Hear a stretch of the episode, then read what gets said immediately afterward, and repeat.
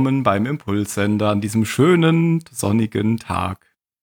Als Terry Jones gestorben ist, habe ich in unserem Podcast-Chat geschrieben, dass ich mir aus diesem Anlass jetzt nochmal 12 Monkeys ansehe. Niemand hat reagiert. Niemand hat es kapiert. Daher jetzt die Pointe. Der Regisseur von 12 Monkeys ist nicht Terry Jones, sondern Terry Gilliam. Und die Verbindung der beiden ist, dass natürlich äh, beide Mitglieder der Komikertruppe Monty Python waren. Und damit begrüße, begrüße ich euch, begrüße ich euch zu einem Zum Impulssender. Impulssender-Podcast. Es gibt noch eine weitere Verbindung. Ja. Wie immer, wenn man Pointen erklärt, ist es nicht lustig. ja. Damit kennt Tim sich ja auch. Man muss, man muss halt, na, man muss halt auch so ein bisschen Grundwissen voraussetzen für manche Witze, weißt du? Also deswegen, manche muss man auch erklären, wenn die Leute geistig nicht in der Lage sind, sie zu verstehen. Hast du gesagt, ich bin dumm? Mario hat's verstanden. ja, in Österreich sind es ja direkt. Ja, ich wollte euch aber, bevor ich euch beleidige, erst noch begrüßen, deswegen hallo Mario. Hi. Hallo. Jan. Halt die Goschen. hallo Ben. Hallo. Und hallo Finn. Äh, Phil. Hallo. Nicht Finn. Finn. Finn reagiert auch auf. Finn? Willkommen beim Star Wars Podcast. Gut. Ja. Ähm, wie, wie kommen wir jetzt eigentlich zu diesem komischen Film? Ähm, Gute Frage, Tim. Phil, war, Phil ist schuld.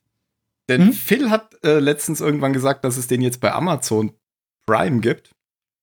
Darauf hab ich, äh, hin habe ich mir den angeschaut und habe dann ähm, nochmal mit Phil gesprochen. Der hat ihn sich nicht angeschaut und hat dann gedacht, oh, da können wir doch jetzt einen, äh, einen Impulssender draus machen, weil Phil guckt sich den sonst eh nicht an.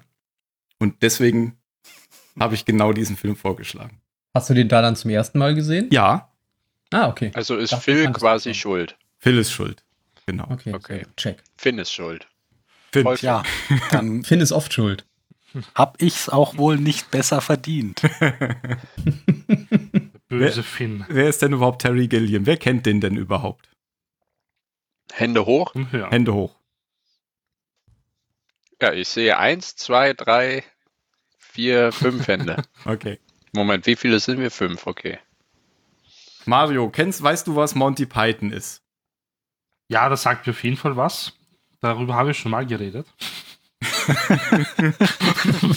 Aber ja. Nice. Ich habe jetzt dich gefragt, schon was. Ich habe jetzt dich gefragt, Mario, weil du ja schon ein bisschen jünger bist als der Rest und äh, vielleicht Monty Python nicht mehr so präsent ist wie bei den anderen.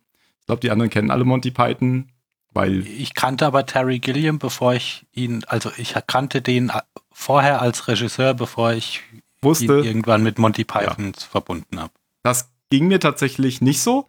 Ich kannte zuerst Monty Python, kannte dann äh, sowas wie 12 Monkeys und wusste, dass das ein Terry Gilliam-Film ist. Mir war aber nicht klar, dass der Typ irgendwas mit Monty Python zu tun hatte in der Ja, Zeit. genau das ah, ja. ich auch. Mhm. Und es ist auch so, dass der eigentlich nicht ähm, jemand ist, der als Mitglied der Truppe äh, in irgendwelchen Sketchen hervorsticht, würde ich sagen, sondern ihn kennt man hauptsächlich ähm, von diesen animierten Intros. Diese aus, mhm. aus Zeitungsschnipseln zusammengesteckten Intros. Ah. War schon immer mehr hinter der Kamera tätig. Genau. Und äh, der hat auch, äh, und da ist jetzt wieder eine Gemeinsamkeit zu Terry Jones, der hat auch Regie geführt bei äh, bestimmten Filmen. Zum Beispiel bei den Rittern der Kokosnuss. Ich glaube, das Leben des Brian hat dann nämlich Terry Jones Regie geführt. Aber das war schon immer so der hinter der. Aber bei beiden auch das Drehbuch gemacht. Richtig, genau. Er ist schon immer so Drehbuch und Regie und andere künstlerische Sachen so hat er gemacht. Wie das. das sind beides großartige Filme. Genau. Und dann gibt es noch so andere wie Jabberwocky, den ich Sinn des Lebens, aber das ist ja eher so eine Aneinanderreihung von äh, Sketch, Sketchen, oder? Von Sketchen. Ja, genau. Den, den habe ich auch nie so gern irgendwie gemocht wie das Leben des Brian oder ich, Ja, geht, geht, mir auch so. Bei der Sinn des Lebens meinst du jetzt, oder? Genau, genau. Ja. Das ist dann teilweise trifft es voll meinen Humor und teilweise gar nicht. Und Ritter der Kokosnuss ist einfach vom Anfang bis Ende schallendes Gelächter. Mhm. Ich glaube, der, der Kokosnuss spielt er zum Beispiel den alten Mann am Lagerfeuer oder der, der auch die Brücke bewacht. Das ist, glaube ich, Harry Gilliam. Mit der Schwalbe. Genau. Genau. Und ich glaube, der ist auch der, der die Kokosnüsse aneinander schlägt. Also der ähm, Knappe Der vom. Knappe. Genau. der Knappe Oh. von dem einen. Eigentlich geht's mir ganz gut, Sir. Genau. Pfeil. Ich glaube, ich kann wieder aufstehen. Okay, Mario, Ritter der Kokosnuss kennst du? Schon gehört, aber nie gesehen. Ah, ja, okay. Also ich habe schon Ja, einiges gehört, was er auch gemacht hat und so. Aber Du kennst aber bestimmt 12 Monkeys. den kenne ich sogar, ja. Der ist auch von Terry Gilliam. Ja. Insbesondere fand ich äh, damals dann, das nochmal, um an das anzuknüpfen, was Phil, was du gesagt hast, ähm, fand ich interessant, dass ja sowas wie 12 Monkeys eigentlich was ganz anderes ist, wie das, was die Monty Python-Leute so gemacht haben. Deswegen habe ich den auch nicht mit denen in Verbindung gebracht. Mhm.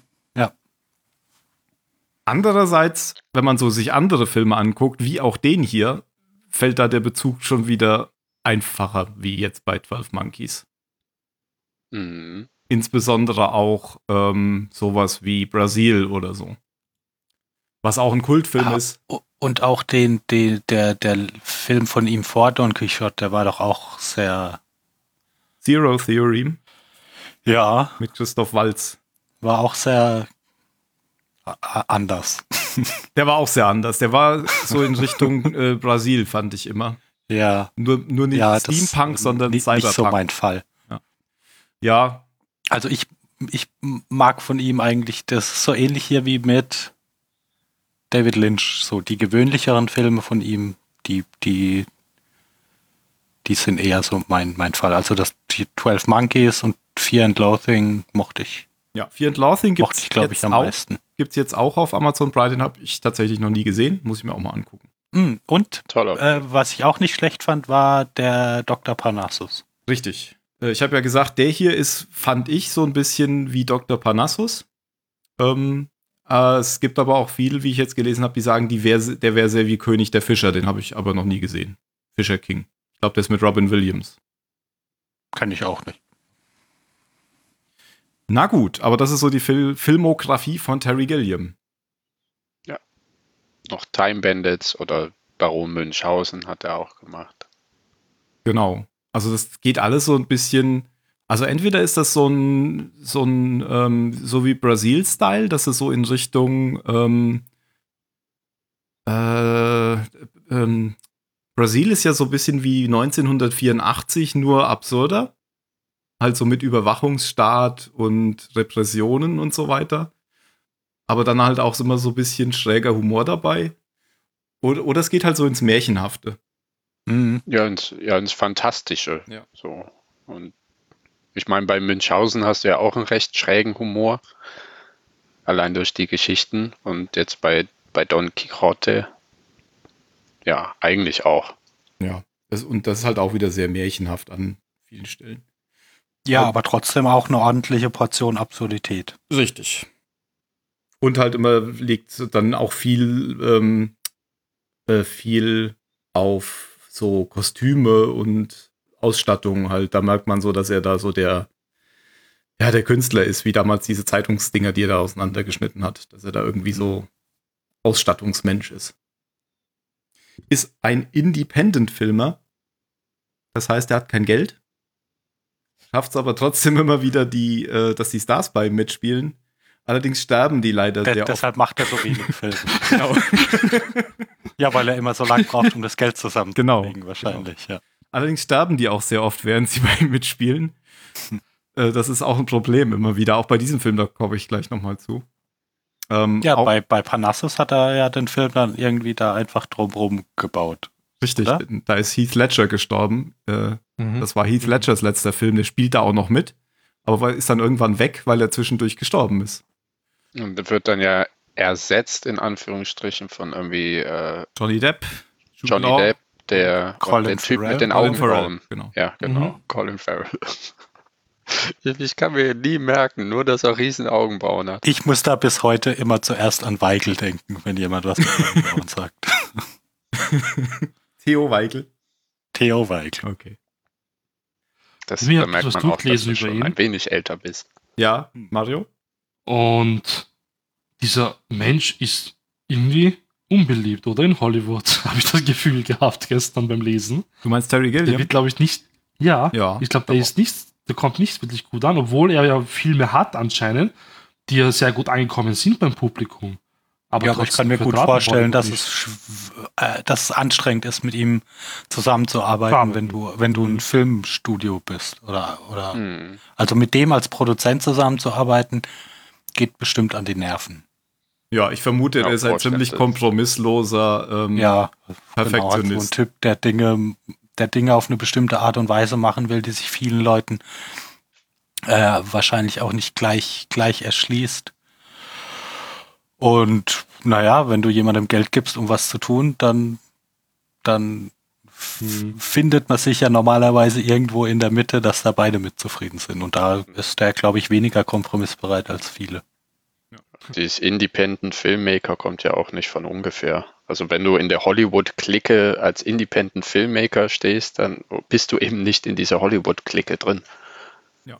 Wo, wo sich ja auch jeder, jeder kennt, jeder einen Gefallen tut und das ja, kommt selten vor, wenn jemand eben ein, ein, seine eigene Vision unerbittlich verfolgt. Gibt auch ein Zitat von ihm selbst, dass er gesagt hat, es ist ziemlich schwer, einen Hollywood-Film zu machen ohne Hollywood-Geld. das glaube ich. Wow. Ja. kann man ja aber auch, kann man ja aber auch nachvollziehen, ja. finde ich. Dann machst du es wie George Lucas. Ja, gut, er hat das Problem anders gelöst. ja. Mhm. Ich fand halt interessant bei Dr. Parnassus, dass er dieses, was eigentlich so ziemlich das, das Schlimmste ist, was halt die so einem Film passieren kann, dass plötzlich der Hauptdarsteller einfach in der Hälfte des Films weg ist, dass er das einfach so dann äh, übertrieben hat, äh, mit diesem Problem umzugehen, dass er dann gleich drei Leute genommen hat, ja. um das zu überspielen, indem das dann fast so aussah, war, als wäre das von Anfang an genau. So Zentrales, zentrales genau. Element des Films. Ja. Genau. Entweder hätte er alles nochmal nachdrehen müssen mit einem neuen oder er hätte dann einfach den gewechselt, was ziemlich komisch gewesen wäre, oder das hat er es halt äh, voll dann äh, auf insgesamt vier Leute ausgedehnt und konnte dann so sagen, das war immer so geplant. Was er natürlich nicht gesagt hat, aber so, so kann man das dann sehen. Gut. Ja, 12 Monkeys ist so mit mein Lieblingsfilm tatsächlich auch von ihm. Parnassus fand ich auch gut. Und ja, die, die äh, Monty Python-Filme natürlich auch. Ich mag auch eigentlich Brasil, aber ich finde schon, dass der ziemliche Längen hat. Ja, ich halte den auch für ein bisschen überschätzt. Also der ist nicht schlecht, aber aber so ein monumental bedeutsamer Film wie, wie die, was ihm irgendwie oft zugesprochen wird, fand ich jetzt auch nicht. Mhm. Ich fand auch Zero Theorem ganz gut, das finden auch viele ganz schlecht. Das ist ja der vor, vorletzte Film. Ja, da, da musste ich mich ziemlich durchkämpfen. Oder was heißt durchkämpfen? Ich habe einfach irgendwann, irgendwann das Interesse an, an der Handlung weitestgehend verloren und habe mir halt noch angeguckt, wie der Film so aussieht, weil, er, weil, er, weil ich ihn optisch gut fand. Genau, Handlung ist ja sowieso so ein Ding, da kommen wir vielleicht dann später auch nochmal zu. Da kommen wir ganz bestimmt noch dazu. okay. Hat noch irgendjemand was zu Terry Gilliam? Nein. Äh, nö. Man kann vielleicht noch sagen, dass das jetzt hier vielleicht sein letzter Film war, weil der ist ja auch schon, ich glaube, 75. Oder sogar schon ein bisschen älter. Also geht auf die 80 zu. Ah, ich habe auch gelesen, der ähm, hätte den Film Watchmen machen sollen. Mhm. Und er hat gemeint, ja, das ist nicht realisierbar. Also kennt ihr Watchmen? Ja, ich weiß nur, dass da jetzt eine Serie gibt, die Phil angepriesen ja. hat. Ich, mhm. ich Achso, okay, ich meine. Aber du, du, meinst den Film jetzt, ja. Genau, der ist auch schon ein bisschen länger her. Und er meinte, na, das ist nicht realisierbar, sicher nicht. Und dann wurde er aber gemacht und der kam ja trotzdem ziemlich gut an bei den Fans. Und ich glaube, der beißt sich sicher noch in den Hintern bis heute. ja, das weiß ich nicht. Ja, weil weiß ich jetzt auch nicht, wenn er der Meinung war, dass er das nicht so umsetzen kann, wie ja, er der Meinung ist, halt dass passieren muss. Ich, ich muss zugeben, Watchmen ist bei mir auch ein Film, den habe ich irgendwie eine Handvoll mal angefangen, aber ich bin nie bis zum Ende durchgekommen. Das ist so ein Film, keine Ahnung, ich finde ihn immer am Anfang sehr interessant und dann, dann verliert er mich irgendwo. Und entweder schlafe ich dann ein und der Film ist fertig oder dann sage ich, gut, das war ein erneuter Versuch oder ich breche ihn halt bewusst ab. Ich mag den gerne. Ich habe den gar nicht gesehen. Ja, es ist irgendwas mit dem Film und mir, was nicht passt. Keine Ahnung. Äh, Hat er jetzt wirklich was mit der Serie zu tun? Ist das das gleiche oder ist das, Das das anderes? gleiche Uni, Okay. das gleiche Comic-Universum. Also Ah, ich ja. habe die Serie ja auch noch nicht gesehen, aber das basiert auf der gleichen Comic-Serie. Mhm. Ich habe jetzt auch schon überlegt, die Serie zu kaufen, aber ich habe jetzt erstmal noch genug, was ich eh nicht gucke. Ich auch. Deswegen habe ich sie noch nicht gekauft. Aber es ist auf jeden Fall einer, einer der besten Zack Snyder-Filme, die es so gibt. Und da, da gibt es ja nicht unendlich viele von. Das stimmt. Haben wir denn jetzt eigentlich schon gesagt, über welchen Film wir jetzt überhaupt reden? Ich glaube nicht. Keine Ahnung, aber es steht Nee, ich bestimmt im nicht. Titel der Ritter der. Kokosnuss, dachte ich. Ah, okay. Das, den habe ich ja geguckt heute Morgen. ah, Ritter der Kokosnuss. Dann kannst du ja, Ja, eine Wie jeden Zusammenfassung machen. Sonntagmorgen. Obwohl, da kann, Jeden wahrscheinlich, Sonntagmorgen. In der Kirche. Da kann wahrscheinlich jeder sofort die Zusammenfassung von machen. Außer Mario. Nein, wir reden über The Man Who Killed Don Quixote, der auch gar keinen deutschen Titel hat, der Film. Interessanterweise. Wie Watchmen. Wie Watchmen, stimmt. Oha. Da haben wir wieder den Zusammenhang. Oder 12 Monkeys. Naja, Wa- Watchmen heißt in Deutschland Watchmen die Wächter. Ah, Ach, ich glaube 12 ah, Monkeys heißt, heißt auch im Deutschen 12 Monkeys mit noch was dran. Zwölf Affen. Zwölfmal. Das wäre ein bisschen peinlich. Deutschland. Äh, immer, immer mit diesem kleinen Hinterstübchen oder Hinterausweg der Untertitel. Ja gut, wobei man Nee, tatsächlich heißt er im Deutschen auch 12 Monkeys, Ah. aber in Deutsch ist er mit einer 12 geschrieben und im Original wurde das 12 ausgeschrieben. Genau. Mhm. Weil bei uns nimmt man ja ab 12 die Zahl und nicht mehr das Wort. Ach, meinst du deswegen? Das kann sein. Oder man wollte den Leuten einfach nicht zumuten, dass sie 12 12 übersetzen. lesen müssen, ja. Von zwölf auszusprechen. 12. Zwölf. Vielleicht wollte ich auch kein Ö mit einbauen. Aber ich meine. Fear and Loathing in Las Vegas hieß auch in Deutschland Fear and Loathing. Also der hat Okay, interessant, gut. Wobei ich, ich, ich habe es eigentlich angesprochen, weil den Film hätte man ja ohne Probleme einfach ins Deutsche übersetzen können. Der Mann, der Don Quixote tötete. Na gut. Ja. Das ähm, ist ein Film und letztendlich ist das auch der Grund, warum äh, ich gesagt habe, wir können dann ja mal darüber sprechen. Gar nicht, weil ich den jetzt besonders gut oder besonders äh, toll finde, sondern weil das ein Film ist, der vielleicht für Terry Gilliam steht, weil er seit den 90er Jahren daran arbeitet. Ähm, es gibt sogar eine Dokumentation über den ersten Versuch, die, die, die ein Film geworden ist tatsächlich. Also die hatten beim ersten Versuch, den Film zu drehen, ein, ein externes Team noch dabei, das einen Dokumentationsfilm über den Dreh eigentlich machen äh, sollte. Und dieser Film äh, ist ein Dokumentationsfilm geworden, wie ein Film scheitert. Ähm, heißt Lost in La Mancha. Und dieser erste, ähm, dieser erste Versuch sollte mit äh, Johnny Depp sein, in der Rolle, die jetzt in dem richtigen Film Adam Driver nimmt. Und ähm, mit, ich habe vergessen, wie der ähm, Don Quixote heißen soll. Das war ein französischer Schauspieler. Hm, mal gucken, ob ich das hier stehen habe. Ja, Jean Ro Rochefort, ähm, der extra ein halbes Jahr lang Englisch gelernt hat für den Film und dann sich aber direkt äh, beim Dreh einen Bandscheibenvorfall zugezogen hat, sodass die Dreharbeiten für ihn dann erstmal beendet waren. Aber immerhin hat er Englisch gelernt. Immerhin hat Auch er nicht Englisch schlecht. gelernt. genau. Und äh, dann hatten sie noch andere Probleme, dass äh, da ein NATO-Stützpunkt in der Nähe war, wo die ganze Zeit Jagdflieger drüber geflogen sind. Dann gab es irgendwie Sturm und Hagel und hat das Set zerstört und äh, war ziemlich schnell dann wieder abgebrochen. Und über dieses ganze Desaster gibt es diesen Dokumentationsfilm. Das war 2002, glaube ich, oder, in, oder 1998, so um die Jahrtausendwende. 98 kam ja Fear and Loathing. Ah, dann, dann muss es 2002 wahrscheinlich gewesen Dann, dann, dann, ah, dann, dann erklärt es auch, dass irgendwie er dann vielleicht Johnny Depp haben wollte nach der Hat er da auch Thema in Fear mitgespielt? and Loathing. In Fear and Loathing in Las Vegas spielt Johnny Depp die Hauptrolle. Ah, ja. Und dann äh, wurde zweit, ach so, da gab es erstmal Streitigkeiten mit der Versicherung, weil die haben natürlich eine Versicherung abgeschlossen und wollten jetzt die Kohle dafür haben. Die Versicherung wollten natürlich nicht zahlen. Was wäre es sonst anders als eine Versicherung? Und äh, das hat sich dann bis 2006 gezogen und dann wollten sie einen neuen Versuch starten mit Robert Duvall und Ewan McGregor. Das hat dann aber auch wieder nicht geklappt. Das hätte mich ja auch aber sehr interessiert mit den beiden. Hm. Also Robert Duval und Ewan McGregor, weil die, die, die finde ich beide richtig gut. Aber hat äh, dann irgendwie wegen Finanzierung und so auch wieder nicht geklappt. Hat sich dann bis 2011 gezogen und dann sollte John Hurt die Hauptrolle spielen, ähm, der dann aber krank wurde. und äh, so kam dann irgendwie 2015 Jonathan Bryce dazu und Adam Driver, die man ja auch beide kennt.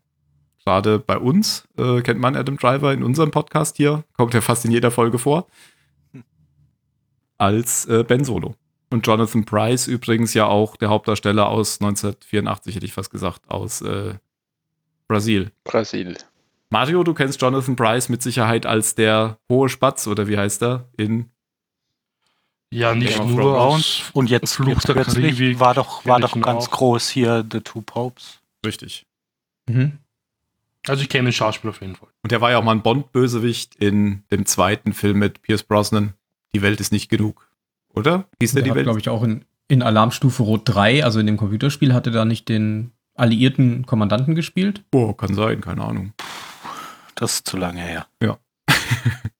Letztendlich äh, wurde das ganze Ding dann 2017 gedreht. Ähm, in vier Monaten tatsächlich. Äh, auf Forteventura und einem portugiesischen Kloster. Und danach gab es dann nochmal einen Rechtsstreit mit dem Produzenten, nachdem der Film schon gedreht wurde. So etwas meinte ich. Und äh, die Urführung war letztendlich äh, 2018 in Cannes und äh, der kurz darauf auch in München tatsächlich beim Filmfest München. In den Kinos lief der fast nicht. Das ist aber, glaube ich, bei allen Filmen so. Äh, Zero Theory musste man auch Kinos suchen, wo das lief, weil das einfach kein Mainstream ist. Da läuft halt dann sowas nicht so oft oder nur in speziellen Kinos. Ja, Ja, das, das ist ihm ja aber, glaube ich, beim Filmmachen schon klar. Ja, das denke ich auch. Ich- Mich hat nur gewundert, dass viele Leute, ich habe da irgendwie gelesen in, auf Reddit und so, dass viele Leute sagen, sie wollen ihn gerne gucken, aber sie finden nichts, wo sie ihn gucken können. Mhm. Aber das hat ja Amazon dann gelöst. Jetzt, ja. Aber wobei, Ich was hatte ihn auch ewig auf meiner Watchlist stehen, Okay. nachdem ich den Trailer vor Jahren mal geguckt habe. das ist tatsächlich ähm, für Zahlensender-Verhältnisse so ziemlich das modernste, was wir, also oder das zeitnahste, was wir so äh, besprechen, nachdem es rausgekommen ist. Ähm, bis auf die Star Wars-Filme natürlich. Mhm. Aber sonst ist alles immer älter gewesen. das sind ja tatsächlich erst zwei Jahre her, seit es released wurde, noch nicht mal ganz. Das finde ich nicht okay. Wir sollten damit sofort aufhören. Erst nochmal fünf Jahre liegen lassen. Oder zehn. ja. Wir schauen, wir reden jetzt über die Trickfilmserie aus irgendwie den 90ern oder so. An die hab, ich- kann ich mich tatsächlich noch erinnern. Echt? Die lief dann irgendwie im Samstagvormittagsprogramm immer auf Sat 1 oder so. Kenne ich gar nicht. Okay. Aber das finde ich doch bestimmt. Cartoon. In der Zeit kennt denn jemand die Buchvorlage? Ja, aber habe sie halt nie gelesen. Ja, okay. So kenne ich Ja, sie auch. also da, dann, dann kenne ich sie auch. Ich habe tatsächlich Ich auch. keine Ahnung, ob ich die mal gelesen habe. Ich glaube, die steht hier irgendwo, aber keine Ahnung. Ich kannte das vorher auch gar nicht, deswegen habe ich mich, nachdem ich den Film geguckt habe, mal ein bisschen äh, auf ein paar Zusammenfassungen und YouTube-Videos darüber umgetrieben und äh, lese mal kurz eine Zusammenfassung vor. Weil das nämlich gar nicht so unwichtig ist, wenn man da so ein bisschen was kennt. Und in der Zeit kann ja der Jan auch noch suchen. Also, es geht darum, Das dass krass, äh, ein- schwer zu finden. dass ein etwa 50-jähriger Junker in dem Dorf der Mancha ähm, einen alten Ritterroman aufschnappt. Ach, ich, ich lese es einfach vor, ich glaube, das ist einfacher. Er fasst den Entschluss, zur Mehrung seines Ruhmes als fahrender Ritter auf Abenteuer auszuziehen, dem Unrecht entgegenzusteuern und sich in Gefahren zu stürzen, wie es die Helden der geliebten Bücher taten. Mit Pappdeckeln baut er eine Pickelhaube zum Helm aus, putzt eine rostzerfressene Rüstung, macht ein Bauernmädel zur Dame seines Herzens, legt ihr den tönenden Namen Dulcinea von Toboso bei, besteigt seinen alten Klepper Rosinante und reitet davon. Woher kennt ihr Rosinante? Von Don Ja, Quixote. aus dieser Science-Fiction-Serie. Ah, was mir gerade nicht einfällt. Genau, Expanse. Expanse. Genau. Expanse. Das Schiff heißt dann nämlich auch Rosinante. Und das ist bestimmt darauf bezogen. Sagen die das sogar? Ich weiß es nicht. Aber ich wusste es auch nicht, bis ich den Namen hier gelesen habe. Ähm, Er ist von seinen fixen Ideen so besessen, dass er in einer ordinären Schenke ein Kastell, in Dörnen Edelfräulein, in dem Wirt einen tapferen Ritter sieht, ihm selbst den Ritterschlag versetzen muss. Tollkühn bindet er sich mit aller Welt an, wobei er zuletzt von Maultierknechten fürchterlich verprügelt wird. Ein gutmütiger Bauer seines Dorfes bringt ihn nach Hause zurück. Aber der scheckige Narr ist noch lange nicht geheilt. Zu einer zweiten Ausfahrt dingt er sich in Sancho Panza, das ist der Knappe, also der, der Bauer, und erst damit erhält er selbst seine typische Bedeutung. Die beiden Kontrastfiguren des Verstiegenen in eine fantastische Idee vernarrten Idealisten und seines Bauern schlauen, grob realistischen, nur auf seinen Vorteil und gutes Essen bedachten Begleiters heben sich gegenseitig scheinen uns untrennbar und wachsen sich zu Urbildern menschlicher Eigenschaften aus. Erst jetzt tut Don Quixote die weltberühmten Taten, die uns schon von Kindheit an vertraut sind. Vor allem uns. Kämpft er gegen die Windmühlen, die er für Riesen hält, attackiert Ja, er das, Staub. das kenne ich. Das aber. kennt man, weil es auch ein Also Sprichwort das ist aber auch alles, was ich Genau. weil es da ja auch ein Sprichwort gibt, der Kampf gegen Windmühlen. Ähm, äh, attackiert er staubumwölkte Hammelherden, die ihm mächtige Heere zu sein scheinen, erobert er das Barbierbecken, das sich ihm als Helm des Mambrin darstellt, besteht er den blutigen Kampf mit einigen Schläuchen roten Weines und was dergleichen Abenteuer mehr sind. Auf einem Ochsenkarren kehrt der Ritter von der traurigen Gestalt übel zugerichtet mit seinem treuen Knappen endlich wieder heim. Damit schließt der erste Teil. Ja, dann gibt es auch noch einen zweiten Teil. Aber wie so oft ist das Sequel weniger interessant. ich bin mir gar nicht so sicher, dass weniger interessant ist. Aber ich lese da jetzt den. In, interessanterweise, ich weiß nicht, wie, das Schiff Rosinante in The Expanse ist, aber Rosinante ist ja so ein dürrer alter Gaul und das setzt sich wohl zusammen aus den beiden Namen für Gaul und vorher von äh, aus dem Spanischen irgendwie Ro- Rostin und Antes. Und das, diese Doppeldeutung heißt so, vorher war es ein alter Gaul, jetzt Mhm. ist es ein, ein Schlachtross. Mhm. Und vielleicht ist das bei The Expanse mit dem Schiff ja auch so. Ich vermute ja, das der Grund ist, warum sie es so genannt haben, ja.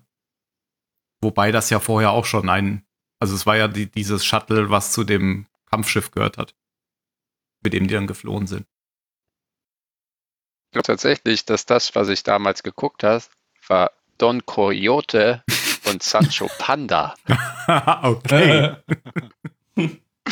Äh, großartig. Aber es gibt auch einen, also das ist alles sehr verwaschen jetzt in meiner Kindheitserinnerung, aber es gibt auch einen aus Ende der 70er und Anfang 80er Don Quixote ähm, Cartoon und dann gibt es eben noch Don Coyote. Und sowas habe ich als Kind geschaut. Das ist mein, Okay. also anstelle Bücher zu lesen, habe ich eben Trickfilme geguckt. Ja, immerhin, wir haben nicht mal das, äh, den Trickfilm geguckt, also ich nicht. Aber ich sehe auch gerade noch, ähm, Ben, du hast äh, Jonathan Price als Command and Conquer General gepostet. Ja, genau. Was ich interessant fand, war, dass ich das vorher gar nicht wusste, dass die Originalgeschichte eben schon auf diesen, ähm, auf diesen, dass die schon diesen Twist hat, dass er sich ja eigentlich nur für einen Ritter hält. Das war mir nicht klar. Ich hatte nämlich, als ich den Film geguckt hatte, gedacht, das wäre dann die Idee von Gilliam gewesen, weil das so zu Gilliam passt, passen würde eigentlich so, äh, diese, diese eigentlich normale Geschichte umzuarbeiten auf sowas Parodistisches. Also so, wie es auch Leben des Brian letztendlich ist, wo Brian mit Jesus verwechselt wird und dadurch schließlich am Ende dann zum Jesus wird. Und vielleicht ist das aber auch der Grund, warum der, warum der Stoff dem so gefällt. Weil, das, weil der so denkt. Äh, Jetzt muss ich gerade wieder an die Krippenszene am Anfang denken von Leben des Brian. Ja, aber äh, ich meine, der Kampf gegen Windmühlen kommt ja, oder das, dieses Sprichwort kommt ja von Don, Don Quixote.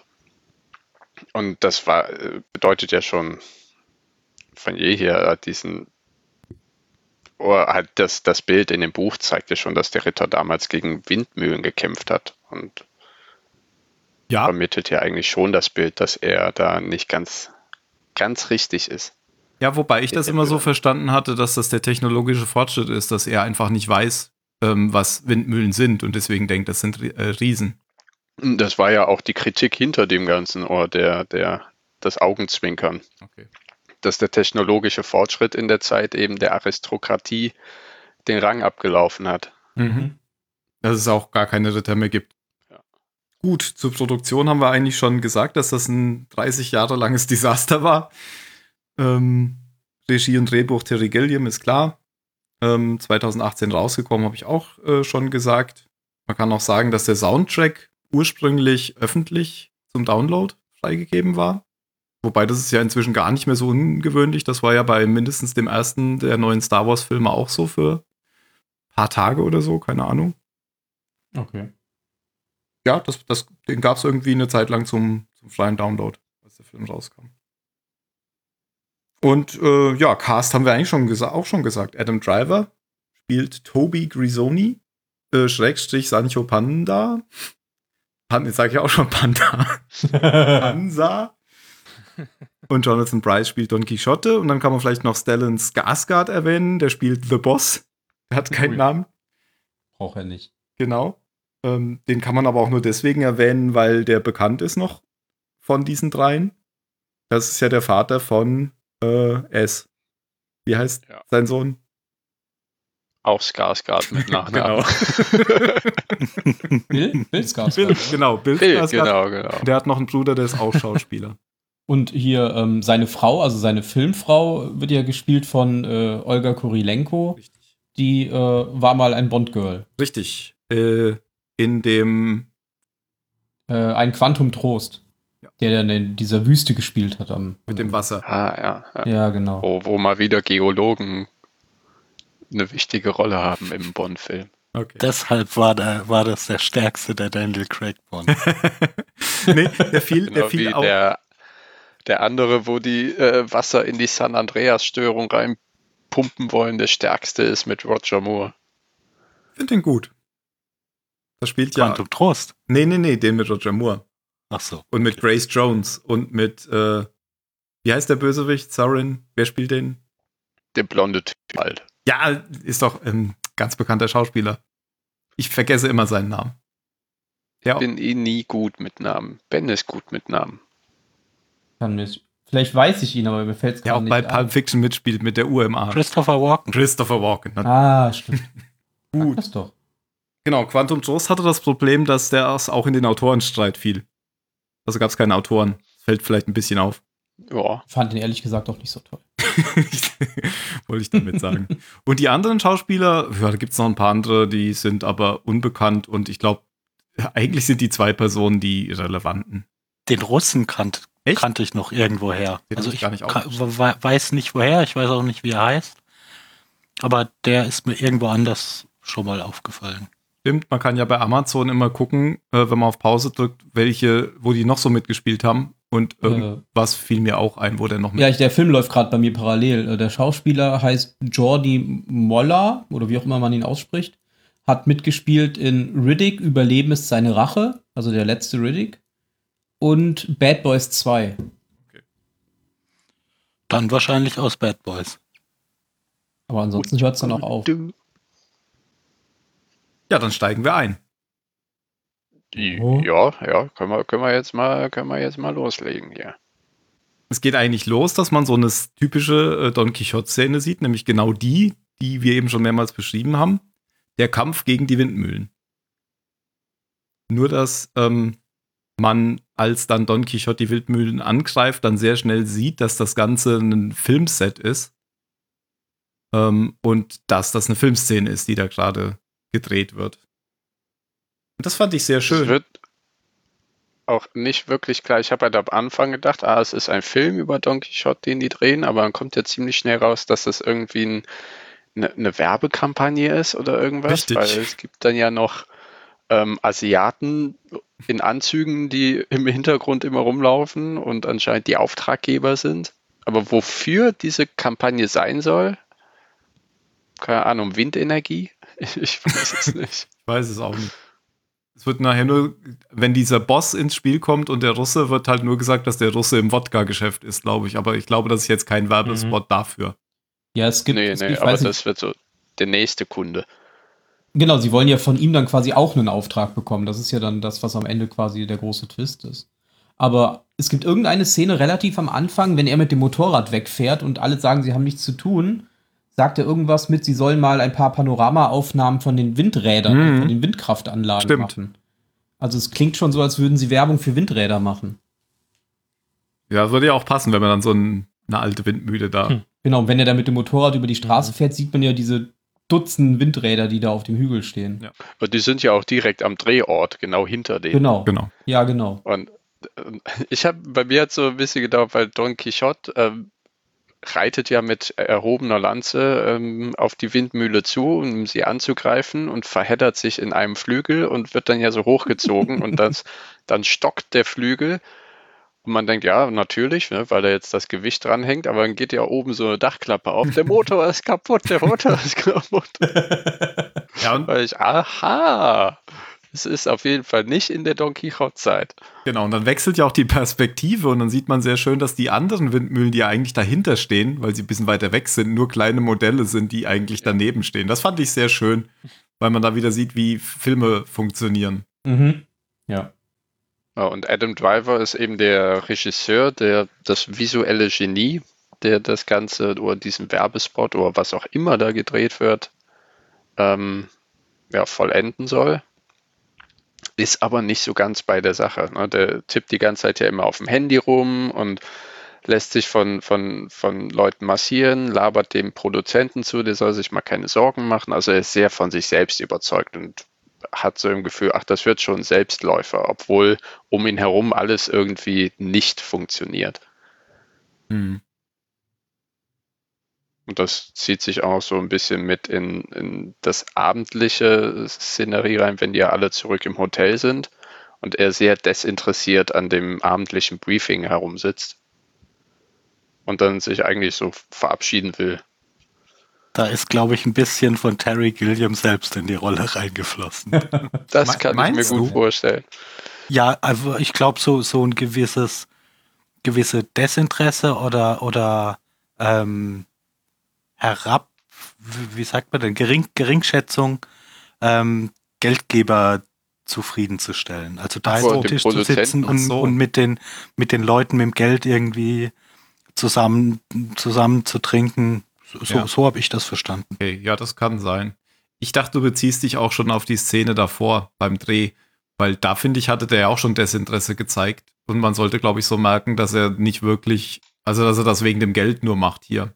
Ja, ja, der ist da, ja, Dass er halt unglücklich ist in seiner Rolle als Werbefilmer, weil, Ja, er, ja, ja, genau. weil sein Traum eigentlich ein ganz anderer war. Und auch das ähm, passt ja schon zu Terry Gilliam. So dieses, äh, du, du hast dich jetzt zu so einer, zu so einer Kommerz, ähm, Kommerz, mir, mir fällt kein guter Begriff ein. Ja, Schlampe meinetwegen. Passt immer.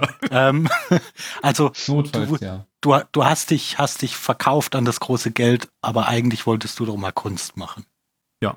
Aber das kann man ja jetzt eigentlich nicht auf Terry Gilliam. Naja, in, das hat er ja gerade nicht. insofern, als, als er das als Scheitern ansieht. Ach so, meinst du. Aber nicht auf sich bezieht. Weil er Nee, macht aber, das es ja gibt, nicht. glaub- aber, aber es gibt, glaube ich, seine Ansicht wieder. Das kann sein, ja. So, wenn, wenn du Werbung machst, dann bist du kein richtiger Filmer, sondern du musst deinem Herzensprojekt folgen und, und richtige Kunst schaffen. Unterstelle ich ihm natürlich einfach. Genau, auf, auf jeden Fall ist das so die zentrale Charakterisierung dieser Figur, Tony, Toby. Und dann kommt der Boss am Abend und sagt, du brauchst ein bisschen Inspiration und dann kauft er ihm bei so einem äh, Zigeuner äh, zufälligerweise genau die CD oder DVD, die Toby selbst gedreht hat, aber es nicht mehr wusste. Das fand ich so ein bisschen komisch. Also es war sein Film, den er mal als Student gedreht hat und zwar ganz hier in der Nähe äh, und halt eben der auch der Mann, der Don Quixote tötete, heißt. Und der Boss sagt noch, er soll jetzt auf seine Frau aufpassen, weil er muss zu diesem russischen Oligarchen, um den nächsten Deal festzumachen. nach Nizza. Da sieht man auch gleich, wie seine Frau drauf ist. Die möchte am liebsten mit jedem rummachen, den sie sieht. Das weiß aber auch der Boss irgendwie. Und er vertraut ihr natürlich genau Tobi, die Frau, an. Ja. Was natürlich ein Fehler ist. Dabei wollte der nur den Film auf dem DVD-Player gucken. Genau. Ja, also ich Hast- glaube auch, er wollte das gar nicht. Er wollte nicht rummachen, Nee. sondern nur sie. Und er hat aber nur DVD-Player jetzt gebraucht. Genau, das, das sieht man ja jetzt auch. Er will den dann immer gucken und guckt dann auch. Aber dann kommt der Mann zurück. und dann muss er fliehen. Und er hat dann noch aus irgendeinem Grund, ich weiß gar nicht, woher er den hat, diesen Hut auf, den der Zigeuner auch aufhat. Oder das ist so ein ähnlicher.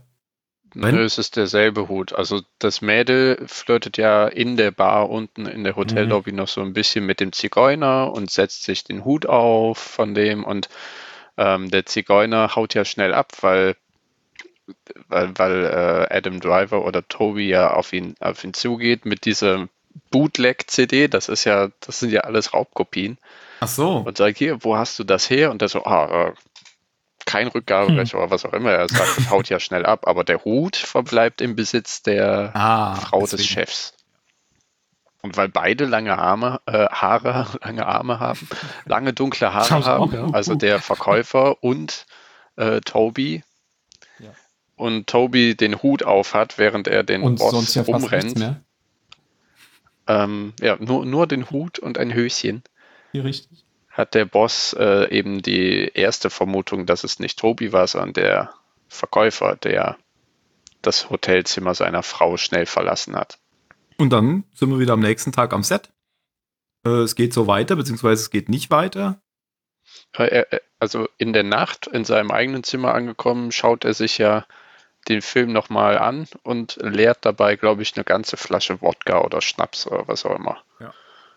Eine große Flasche mit klarer Flüssigkeit. Wasser. Und deswegen entscheidet er sich dann am nächsten Tag unter diesem Eindruck, ähm, zu diesem Ort nochmal zu fahren. Ja, das hat halt viel wachgerüttelt von ihm. Oder in ihm. Und er schaut dann ja auf der Karte nach und merkt, ach guck mal, der Ort, in dem ich vor zehn Jahren diesen Film gedreht habe, der ist ja gar nicht mal so weit weg. Und dann fährt er mit dem Motorrad dahin, dass er sich von irgendeinem Kollegen leiht. Von diesem Masseur. Aber in, de, in dieser Nacht, ähm, jetzt ist bei mir ein bisschen verschwommen, ich weiß nicht mehr, ob das dann vorkommt oder nicht, dann geht ja, also der Film ist in Schwarz-Weiß gedreht. Der Studentenfilm, taucht- oder? Genau, Ja. der Studentenfilm, sein, sein Projekt von damals, wo er eben Don Quixote gedreht hat. Ähm, aber dann wird das Bild, ich weiß nicht, ob das da ist, farbig und man sieht eben ein bisschen von damals. Und dann, dann taucht dieser Film quasi in, oder springt in der Zeit zurück in die, in die Drehzeit von damals. Aber ich weiß nicht, ob das da ist, aber ich glaube schon. Ja, das müsste da sein. Und dann sieht man, wie sie den Schuster da kennenlernen, oder? Genau. Den sie genau. dann zum Mhm. Hauptdarsteller machen. und eben äh, wo sie wo sie wohnen und wo sie drehen und dass die Tochter des der lokalen Tavern des lokalen Taverneninhabers immer um sie rumschlawenzelt und gerne auch vor die Kamera möchte. Ja. Also wenn drei Amis oder sagen wir eine Handvoll Amis mit einer Filmvorstellung in ein verschlafenes spanisches Nest kommen. Genau. Und das Wachrütteln. Aber jetzt wird er am nächsten Tag nostalgisch und hat, denkt sich, da fahre ich jetzt nochmal hin, weil ich habe eh keinen Bock auf den Scheiß hier. Macht mal ohne mich weiter. Mhm. Mach mal eine Pano- Panoramaaufnahme. Genau. Nehmt die langen Schienen, aber die sind am anderen Ende. Setz Jo. ja dann Hund Ja. her. Das dauert Stunden. Der Typ. Ich bin weg. Steht eh schon vom Herzinfarkt, der Produzent. Im Hintergrund sieht man auch noch die ganze Zeit so einen großen Kopf und diese Hand liegend. Ich glaube, die wollen da dann auch so einen Riesen aufbauen oder so. Mhm, weil Ja. das kommt am Abend ja auch noch vor, dass eben einer sagt, wir machen den Riesen mit CGI. und, ähm, und das ist dann, sa- sagt eben, nee, nee, Toby will alles echt haben. Und äh, er, der ist wohl ein, ein Gegner von CGI. Und ich denke auch, das ist sehr äh, spiegelnd für den eigentlichen Regisseur des Films. Kann sein. Vielleicht ist das ein, ein Witz bezog, bezogen aufs Ende. Sind die Riesen am Ende nicht Aber- CGI? Nö, das Nee, sind echte Riesen nicht, Riesen. das- Ah, das sind echte Riesen, okay. Ja, ein, Ja. ja, ja. Dann hat er wieder keine Kosten gespart. Ja, sich extra drei Riesen aus den Niederlanden einfliegen lassen. Hm. Es könnten ja auch Leute gewesen sein, die vor dem Hintergrund gefilmt wurden. Aber die sahen schon sehr CGI-mäßig aus. Auf jeden Fall. Dann äh, kommt er in dieses alte Dorf. Motorradszenen da noch ein bisschen mit Fahren durch Berge, war ganz schön. Und äh, dann steht er so vor diesem alten Lokal und dann sieht er wieder so eine Szene vor seinem geistigen Auge, wie der gecastete ähm, Don Quixote, der früher Schuster war, dann irgendwie immer mehr in diesen Wahn verfällt, selbst zu, wirklich zu glauben, dass er Don Quixote ist. Weil er dann so jemanden ähm, mit dem Schwert bedroht, ähm, um eine Frau zu retten, nämlich das Mädchen, was da immer dabei ist. Ja, und das ist auch so die, der erste Wink an die Buchvorlage. Eben, da hat ja auch der nach vermehrter Literatur, nach vermehrtem Lesen der Geschichten dieser Mann gedacht, er sei ein fahrender Ritter und hat seinen Namen ja umgeändert in Don Quixote. Also diese, dieses Verwischen von Realität und Illusion fängt da so ziemlich an. Der Barkeeper ist auch noch der gleiche wie früher. Raoul heißt er. Und ähm, er, er kennt ihn dann auch wieder, den Toby. Und die reden dann so ein Das ist bisschen. aber so großartig, weil in dieser Rückblende redet er ja Spanisch mit seiner Tochter und das ist nicht mit Untertiteln versehen. Das geht uns ja auch nichts an, was der Vater mit seiner Tochter redet. Aber wenn Tobi dann ja da reinkommt in die Bar, wird auf einmal alles auf Spanisch mit Untertiteln versehen. Und dann meinte Tobi ja irgendwann so, was ist das denn? Und wischt die, die Untertitel so Ja. aus dem Bild. Wir verstehen uns doch auch so und schon ist es eben auf Englisch. Echt? Das ist mir überhaupt nicht aufgefallen. Ich habe ich hab nämlich. Großartig. Ich dachte, der schiebt was vom, vom, vom Dresen und habe mich die ganze Zeit gefragt. Ja, die Untertitel hat er Ah, okay. Und das, das fand, da habe ich laut gelacht. Das war ein großartiger Moment. Und dann wird, wechselt es auf Englisch, oder wie? Mhm. Ja, oder auf Deutsch, je nachdem, in welcher Ja. Sprache man es schaut. Okay. Und Raoul zeigt ihm dann, weil er nämlich auch nach seiner Tochter fragt, zeigt ihm dann, wo seine Tochter ist, beziehungsweise zeigt ihr ihr Zimmer, dass sie eben nicht mehr da ist, sondern sie ist jetzt eine Hure, sagt er. Denn dadurch, dass er ihr diese Flausen in den Kopf gesetzt hat, dass sie ein Filmstar werden könnte, ist sie dann nach Madrid oder so halt in die Großstadt gegangen und ist dann halt auf die schiefe Bahn geraten. Dann zerdrückt er noch dieses schöne Zuckerfilmglas. Und der, äh, der gute Portwein oder eben das Blut läuft dann zwischen seinen auf, Genau. zur Faust geballten Fingern heraus. Und da flieht Tobi schnell und sieht, dass ein Junge sein Motorrad anpinkelt. Ja, mit dem Helm auf dem Kopf. Er scheucht den Jungen weg. Der Junge ist aber leider der Sohn eines acht Meter großen Schmiedemeisters. Wie nennst du meinen Sohn? Nämlich Pisser. Und dann, Ja. äh, ach so, äh, genau, in der Kneipe hat er nämlich noch gefragt, ob die Leute noch leben und Sancho Panda ist tot, aber Don, Don was? Don Leben die ganzen Habe ich schon wieder Sancho Panda, Panda. gesagt? Jan, was hast du leid. angerichtet? Ah, aber Don Quixote lebt noch. Und der sagt nämlich dann auch so, äh, Quixote Viva, Vive oder sowas. Nämlich genauso wie diese Attraktion heißt, dieses Schild, wo er dann gleich dann vorbeifährt. Genau. Quixote Vive. Genau, er fährt dann zu so einem alten, verlassenen Haus vor dem Ort und trifft dann, ich würde sagen, fast eine typische ähm, Monty Python alte Frau, die sich ja immer irgendwie dadurch auszeichnen, dass sie besonders gewalttätig sind. Ähm, Werden die dann nicht normalerweise von Männern gespielt?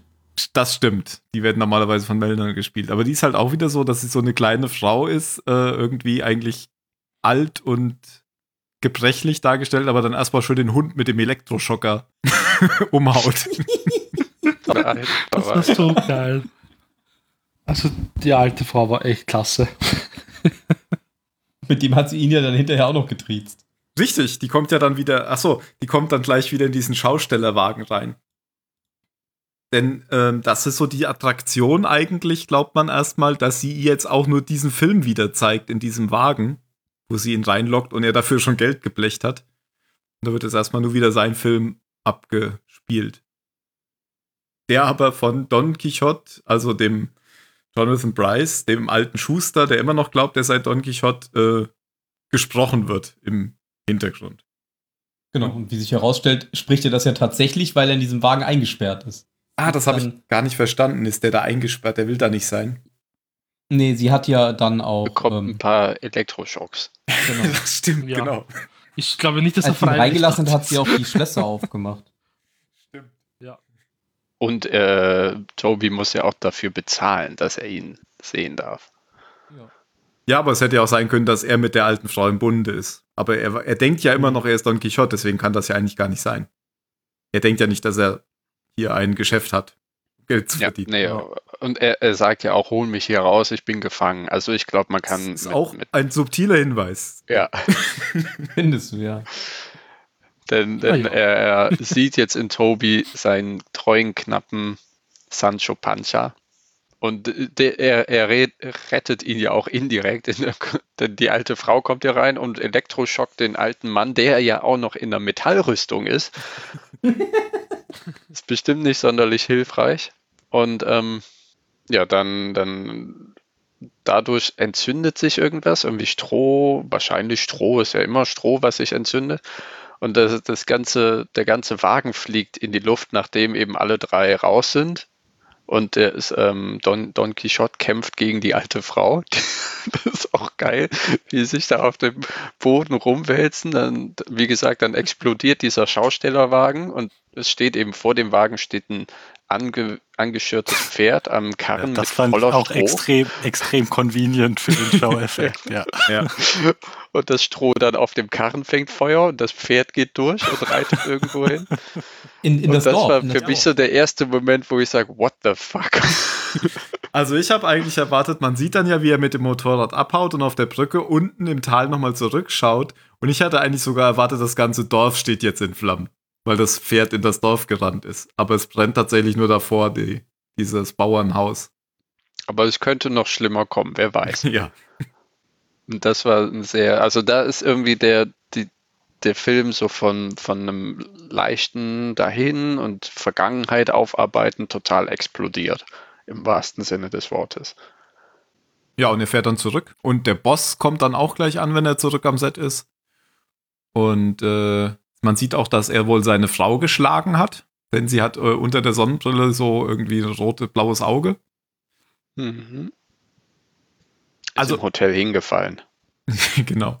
Also letztendlich ähm, äh, bekommt der Zuschauer, glaube ich, auch ziemlich deutlich mit, dass der Boss schon irgendwie ahnt, dass Toby das war und nicht der Zigeuner, weil er gibt ihm ja dann hinterher auch noch diese, diese Kette oder diesen, Ar diesen Armband, was Toby gehört hat, was er gefunden hat. Also es sind ja Polizisten da, um eben, die haben den Zigeuner oder, ähm, gefangen genommen, weil auf, auf ja wahrscheinlich die, das Begehren des Bosses, denn dieser Mann hat sich ja angeblich mit seiner Frau im Hotelzimmer vergnügt und Tobi soll ihn halt identifizieren. Und dann sagt Tobi, ja, ja, ja, das ist er. Und dann sehen die Polizisten das Motorrad und können äh, das Nummernschild eben in Verbindung bringen mit dem Motorrad, was vor ein paar Minuten oder vor einer Stunde noch in diesem Dorf war, wo es jetzt zu Bränden gekommen ist. Und dann ähm, wird Tobi von, von seinem, was auch immer, Assistenten, also der, der Kerl ist mir äußerst suspekt, der ihn da immer massiert. Der Regieassistent. Ah, okay. Müssen Regieassistenten immer solche schleimerischen Bastarde sein? Wahrscheinlich, ja. Der sagt natürlich dann, ja, das hast du dir doch vor äh, einer Stunde oder so geliehen und bist damit weggefahren. Daraufhin wird er dann auch ins Polizeiauto gesetzt und äh, der Boss sagt, ah, wir, wir holen dich da schon raus. Übrigens, hier ist doch deine Genau. Kette. Die habe ich vor der, vor der Tür meiner Hotelsuite gefunden. Dann, ach so, sagt Tobi ja so, ah, ah ja, danke, ne? natürlich, ja, vielen Ja, Dank. Die muss ich, ich wohl verloren schön. haben. Wie beide den Schein waren und, Ja. und Ja. keine, keiner irgendwie sagt, ja, okay, das ist das. Und ich glaube, der Boss hat das schon die ganze Zeit dann natürlich geahnt wegen dieser Kette und hat nur rausfinden wollen, ob Toby so niederträchtig ist, ähm, wirklich diesen Typen zu identifizieren, der im Auto sitzt und nichts sagt. Ja, obwohl er, er braucht ihn ja noch. Also da ist der Boss dann, glaube ich, äh, Aber er hätte ihn ja auch nicht, er hätte ihn jetzt nicht äh, zum Identifizieren herkommen lassen müssen. Ob, ob er das wirklich Ja, ist, ja, weil der ja, konnte. ja, ja, der, genau. der Der- wollte, du hast schon recht, der wollte schon rauskriegen, ob, ob er ihn anlügt Ja, oder, genau. oder ob er das Ja. Spiel einfach so mitspielt. und als kleine ähm, Retourkutsche lässt er ihn dann ja wirklich von der Polizei mitnehmen. Ja. Sonst hätte er ja auch sagen können, nee, nee, der, der Mann bleibt hier, der muss den, den Film vorführen oder drehen, vielmehr. Das hilft, ge- Ja, hilft ja aber, gegen Polizei immer. Ja, ja, wenn du der, der, der Boss, der kann ja, der kann Ja, ja. okay, schon ist ja der. Boss. Obwohl, Okay, ja. der, er sagt ja auch, wir sollten uns hier mit den Lokalen besser gut stellen. Aber äh, ganz bewusst setzt er, lässt er Tobi dann mitnehmen. Das stimmt schon. Aber Tobi kann ja bald wieder fliehen, denn das Auto muss einen Umweg fahren, weil die Straße verstopft ist, wegen der K-Woche. Ja, einen kleinen Umweg, einen schnellen Umweg, Ja. Der so mitten durchs Nirgendwo führt. Und der eine Polizist ja auch immer sagt, wir kommen gleich auf die Hauptstraße. Es muss jeden Moment wieder soweit sein.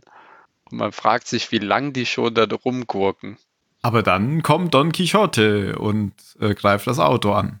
Und dann äh, gibt es so ein bisschen Schießerei und Da musste ich auch an einen Film denken mit Jean Reno damals, wo er halt dieser mittelalterliche Ritter ist, der in die Zukunft reist, irgend so eine Zeitreise eben macht und aus dem, aus dem Wald rauskommt und dann kommt da auch so ein gelber Post, ein Postauto halt angefahren und er denkt, es ist ein Drache und tricht mit seinem Schwert auf die Motorhaube ein.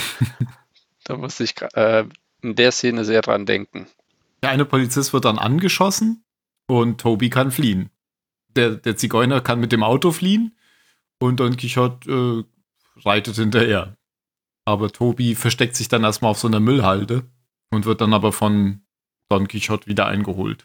Ich finde das sehr, also die Szene fand ich auch sehr lustig, wenn er sich da auf der Müllhalde zusammenkauert unter so einer Matratze und versucht, äh, mit seinem Handy Hilfe zu rufen, aber der Akku ist ne, alle. Natürlich. Verdammte Akkus. Kommt dann, also dann, dann schließt er sich ja irgendwie Don Quixote an, weil er sonst nicht weiß, was er tun soll. Kommt dann schon die Szene, wo er ihm vorliest, weil er, weil er sich darüber lustig macht, dass er ja nicht lesen kann als dummer Bauer? Oder kommt das später? Mhm. Ja, dann. Nö, Ja. das kommt, das kommt jetzt. Weil er, äh, urplötzlich ist ja äh, auch noch der Esel da, auf dem äh, Sancho Pancha oder Tobi eben die ganze Zeit reitet. Den hat man vorher auch nirgendwo gesehen, aber Ja. jetzt ist er halt in voller Kostümierung und dem Esel und er kann aber eben all das sagen, was ähm, Don Quixote an Phrasen von sich gibt, weil, weil Tobi hat ja vor zehn Jahren dieses Drehbuch auch geschrieben und sagt ihm dann, du, ich habe ich hab das geschrieben, ich habe Ja. dich geschrieben und daraufhin flippt Don Quixote ein bisschen aus und sagt, das, das äh, lügt nicht so ein, oder gibt nicht so, ein, so welche Lügen von dir und dann will er ihm halt vorlesen, weil ne, dieser Bauer, Sancho Pancha, der kann doch nicht mal lesen, wie will er dann schreiben können?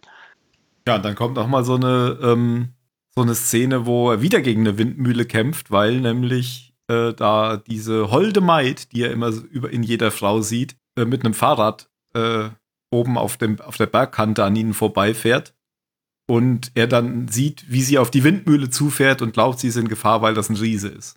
Und dann wird er von der Windmühle K.O. geschlagen. Und ja, so kommen sie eigentlich dazu, dass ähm, Toby ihn mit, äh, mitnimmt, mit, mit der Frau zusammen in ihr Heimatdorf. Was sich als, äh, Sehr schön ausschaut. ja, was sich als Ja. Versteck, Versteck von illegalen Einwanderern entpuppt. Das Dorf ist so friedlich, da schlafen sogar die Schweine am Straßenrand. Achso. weil da liegt ja ein totes Wildschwein mit Maden in den Augen und das ist oh, Ja. sehr, sehr direkt und morbid dargestellt. Und das Mädchen ist ja auch nicht die hellste Kerze. Wenn Tobi sagt, ha, rustikal hier. Nee, gar kein Rost, wir nehmen Öl. Das Fahrrad quietscht nicht. Ja, alles sehr ölig hier. Sehr ölig. Sehr ölig. Aber die nehmen die jetzt erstmal auf. Ganz gastfreundschaftlich. Und äh, sie dürfen auf dem Dachboden schlafen. Da kann sich dann Quixote auch erholen, weil er hat ja eine Kopfverletzung. Aber gut, es war ja nicht jeder ein, äh, ich sag jetzt mal, sehr nett zu ihnen. Weil da, da war ja die eine Frau, die war ziemlich wild bei Stimmt, anderen. Nur der eine Typ war irgendwie voll bemüht, ja, wir möchten brave Christen sein und so. Wir wollen jedem helfen. Genau. Aber da siehst du die Frau im Hintergrund die ganze Zeit.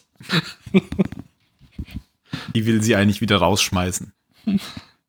Ja, und dann kommt so eine leichte Ja, Traumszene. Traumszene. Ich stehe gerade Ja, im klar. Schlauch, gib Nee, mir einen Hinweis. Sag das, was wieder. du sagen wolltest, meine ich. Ach so, ich wollte eigentlich dann nur weitermachen jetzt. Achso, ja, dann mach weiter. Ja, die Ich stehe aber nur gerade. Schlauch wegen Traumszene. Na, ich hätte es eigentlich. Also auf dem Dachboden, wo, wo Don Quixote ja jetzt sich ausruhen kann, findet Toby ja diesen, diesen Schnipsel von der arabischen Zeitung und denkt, ach du Scheiße, wir sind hier im Schläfernest von Al-Qaida. Weil, ähm, was was sonst machen Araber als, als, Eben. als Naja, Ter- er wurde ja so- Er ist halt Amerikaner, was erwartest du? Ja, ja, ja, nein. Ich, Ja, und er wurde wollte ja auch so ein bisschen- drüber machen. ein bisschen geprimed vorher durch diesen Polizisten, der im Polizeiauto ja so ein, eine Zeitung gelesen hat über einen Terroranschlag und sagt, boah, lass mich mal alleine mit so einem in einem Raum. Und da wird dieses Thema wieder aufgegriffen und er denkt halt, die sind jetzt im Terroristennest und dann, Aber das ist doch schon der Traum, oder? Der findet. nee, das ist nur nicht der Traum. Er schläft Nee. dann ja ein. Ah, er nimmt okay. sich so eine Keule und schläft neben der Tür ein und dann wacht er auf im Traum. Ja, man muss ja auch sagen, äh, die geht, er kommt ja auch nicht raus, weil der Dachboden wurde ja abgeschlossen. Die wurden ja eingesperrt oben. Ah. Aber im Traum dann schon. Ja, ja. Im Traum klar. kommt doch raus. Im Traum kannst du dich prinzipiell überall hin bewegen, wo du möchtest. Kannst dich sogar beamen. Nur schnell laufen ist immer sehr anstrengend. Der Traum verarbeitet ja alles das, was er so in diesem Tag jetzt erlebt hat. Ähm, inklusive der Polizisten, die ja jetzt als die spanische Inquisition wieder auftauchen. Das sind doch die beiden, oder? Der eine stottert Ja, doch auch. ja. Ja, Genau. ja, genau. Das Ja. sind Ja, die das sind die beiden. Besten, ja. Und äh, es geht da darum, dass er erstmal, der, er schleicht sich runter und sieht dann, ähm, wie der, ähm, der sich vorher gastfreundschaftlich ähm, eingeladen hat, jetzt auf diesem Teppich betet. Der tut aber dann, wenn er ihn erkennt, nur so, als würde er ihn gerade putzen, um nicht aufzufallen. Und dann kommt die spanische Inquisition. Und äh, als sie dann in dem, in dem Raum sind, dann kommt plötzlich ein Blu Blutregen von oben, weil Don Quixote, äh, und das ist jetzt eine Referenz auf das Buch, gegen die Weinschläuche kämpft. Der hat nämlich irgendwie, ich dachte, das sind ja Schweine, oder ich habe mich schon gefragt, warum haben die denn da Schweine, die Moslems? Aber das waren letztendlich äh, Be- Behälter, wo der Wein drin gelagert wird. Und Aber es sah wirklich so aus wie Schweinekörper. Also es kann, kann ja sein, dass das äh, in Weinschläuche umgewandelte Das kann Schweinekörper sein, sind. Ist ja. ja, im Endeffekt Leder. Leder, genau. Und dann die sehen die für ihn ja irgendwie so aus wie fiese Augen. Haben die dann Ja, plötzlich. und Münder. und Und, Münder und dann kämpft er gegen. Weil es, es ist ja äh, immer so, dass sein Erzfeind, in Anführungsstrichen, ist ja der, ähm, sind irgendwelche Zauberer. Ich habe jetzt auch den, er nennt oft einen Namen eines Zauberers. Und das sind die Erzfeinde von, von ihm. Und wer, wenn nicht diese Zauberer, würden so etwas erzeugen? Und dann wacht der, glaube ich, wieder auf, der Toby, als dann dieses Blut äh, durch die Decke. Und sie, achso, sie stürzen hoch und sehen, dass er gegen die, gegen die Schweinebäuche kämpft mit dem Schwert. Und dann lachen sie alle und dann wacht er auf. Ja, und äh, ich meine, ich habe in dem Moment habe ich irgendwie gemerkt, ja, irgendwas stimmt nicht. Machen die eine Zeitreise? Also schon davor, weil ja dann die Polizisten ja wie, wie, ähm, ja, wie die spanische Inquisition eigentlich angezogen ist, was auch so ein Monty, ein genialer Monty Python Sketch ist. Ja, Nobody mein, meine expects meine Spanish erste. Vermutung war, dass da einfach die, dass die Polizei kommt und da jetzt einfach die, die Leute alle festnimmt, weil das sind Genau, ja, genau. sind ja Marokkaner und, und die dürfen da gar nicht sein und dass das einfach ab, ab dem Moment von der, von der Bildsprache her einfach in, in die Don Quixote-Zeit versetzt wird. So wie er die Windmühlen, äh, die Windmühlen als Riesen sieht, meinst du, sieht er dann jetzt Ja, hier? Ja, da, dass das jetzt einfach dargestellt wird in, in die, die Polizisten sehen jetzt halt aus wie Inquisitoren und kommen hierher, Also die. Ja, also entweder eine Illusion oder es ist irgendeine Zeitreise oder es ist ein Traum. Es gibt so viele Möglichkeiten, das zu erklären. Und dann, ähm, das ist ja auch ein großer Aspekt dieses Films. So, was ist jetzt eigentlich die richtige Welt und was ist die Mhm. vorgestellte Welt? Ja. Genau, das ist ja auch nicht das erste Mal so. Man kann äh, letztendlich sich auch schon fragen, ob das Ganze hier ein Traum ist, nachdem er diese DVD gesehen hat. Ja, ich habe irgendwann während des Films gedacht, warte, am Ende wacht er einfach mit einem Mordskater morgens vor so einem flimmernden Bildschirm im Hotelzimmer auf. Mhm. Aber dass das jetzt ein Traum ist, ist äh, recht deutlich, weil er wacht ja dann tatsächlich auf. Dann, wenn er aufwacht, da war es für mich auch deutlich. Aber vor Klar, eben vorher so, eben so. Sachen wie Phil gesagt hat, dass das alles so ein illusionärer Kniff ist, dass eben die eigentliche ähm, Handlung der, der Jetztzeit in der Don Quixote-Zeitlinie erzählt wird, Mhm. bildlich. Ja, aber da ist halt alles durchgemixt, was er an diesem Tag äh, erlebt hat mit diesen Polizisten. Die tauchen da wieder auf, eben jetzt in anderen Rollen, dass er diesen Zeitungsschnipsel gefunden hat und äh, hat jetzt irgendwie dieses, sind das Terroristen und so, dieses Thema. Das verarbeitet er jetzt irgendwie alles zusammen und am nächsten Tag sind es aber einfach nur äh, freundliche, äh, illegale Einwanderer und Don Quixote äh, unterhält die gerade sehr gut, als Tobi dann runterkommt. Und er erzählt doch auch genau das, was Toby geträumt hat. Ah, das habe ich gar nicht mitbekommen. Die, diese Geschichte mit dem Schläuchen oder Mit den Weingesichtern, Ja. genau. Okay. Ja, dann brechen sie auf. Tobi will dann irgendwie streiten sich dann nochmal. Er will dann wieder zurück, weil er hat keinen Bock mehr, hinter dem herzulaufen. Sieht dann aber, wie die Polizisten tatsächlich kommen und äh, das Nest aushebt sozusagen. Und dreht dann doch ganz schnell wieder um. Dann fällt er vom Pferd und in, in wieder so ein matendurchdrängtes Pferd äh, rein. So ein Pferdekadaver. Ja. Uah. Da musste ich fast wie Adam Driver selber kotzen. ja. Er ist auch doch- schön mit dem Gesicht nach vorne gefallen. Ja, ja, genau. Und der Kiefer von dem Pferd war schon so, da unten kamen nur die Knochen raus und die Maden in den Augen. Der Aber- fällt sowieso extrem viel von seinem Gaul runter. Gut, dass der so kurze Beine hat, der Esel. Aber dann findet er Gold in den Taschen und nimmt das mit. Gold. Ja, dann findet er auch die Goldmine, die zum Gold gehört. Ich weiß zwar nicht, warum man dann schon Goldmünzen hat, wenn die Goldmine daneben ist, aber Vielleicht ist das eine besondere Mine, in der man direkt Goldmünzen äh, abbauen kann. Funktioniert, funktioniert das nicht nur mit Gold? Ich hatte es eher so verstanden, er findet dann ja die, äh, eben wie er sagt, diese spanischen Dublonen oder Goldmünzen und will sie ja verstecken und da ist einfach eine Mine und er sagt, das ist Ach meine so. Goldmine, ah, da will er die weil verstecken. er dann das Gold darin versteckt und dadurch wird die Mine zur Goldmine. Kurz sagt er ja, ich bringe das jetzt zur Polizei äh, und stelle mich, dann sehen sie den guten Willen. Äh, ach nein, ich brauche einen Anwalt. Nein, ich brauche das Geld. Genau. Ach nein. Und dann bricht er in diese Mine ein. Äh, also, was heißt, er bricht ein? Er, er, Er bricht halt er ein. stellt sich auf so einen zugenagelten Schacht, äh, in den er dann reinfällt. Da denkt man schon, weil, weil ne, immer wenn die Kamera auf seine Füße geht, die auf so wackeligen Brettern stehen, denkst du so, Mhm. oh, das geht nicht gut, das geht nicht gut. Und es geht auch nicht gut. Weil er fällt dann ja durch, die, die Bretter krachen, er fällt rein und äh, ein Großteil aller Münzen fällt an ihm vorbei irgendwo hin in die Höhle. Ja, und dann trifft er Angelika wieder. Die nämlich in der Höhle duscht. Quasi, ja. Denn es ist ihr Lieblingsplatz. Auf der ganzen Welt. Und äh, dann, dann schwenkt das so um äh, zu dem Teich vor der Höhle. Die kommen sich wieder näher. Und dann kommt aber Don Quixote wieder dazwischen. Und sie erzählt ihm nochmal, dass er natürlich der, der Auslöser gewesen ist, dass äh, wie ihre Zukunft verlaufen ist, aber dass sie ihm das eigentlich gar nicht übel nimmt, weil sie hätte sowieso nicht in diesem Dorf bis ans Ende ihrer Zeit bleiben wollen. Weil er macht sich ja, das erkennt man jetzt schon an mehreren Stellen, er macht sich ja schon Vorwürfe, dass er sozusagen sie dahin getrieben hat, wo sie jetzt ist.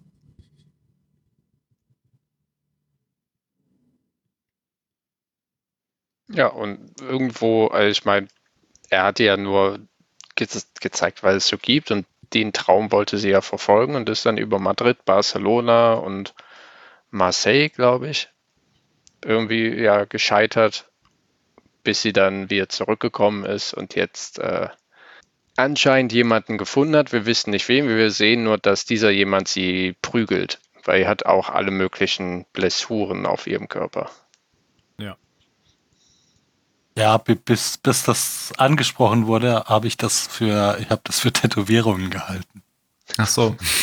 Oh, ne?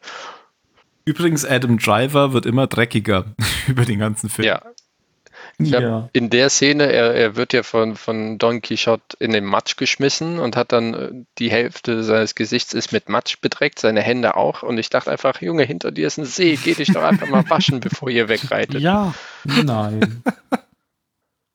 viel zu umständlich, da wird der nass. Wäre sogar ein Wasserfall da gewesen, hätte sich nur drunter stellen müssen.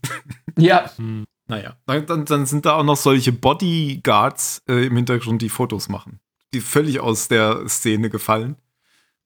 Und Ich finde das aber so geil, dass die Bodyguards immer Anzüge tragen, weil ich komme ja auch Ja. später noch Bodyguards vor, die tragen alle Anzüge und Sonnenbrillen und bestimmt auch so Ohrstecker, aber reiten auf Pferden und so weiter. Das ist so geil.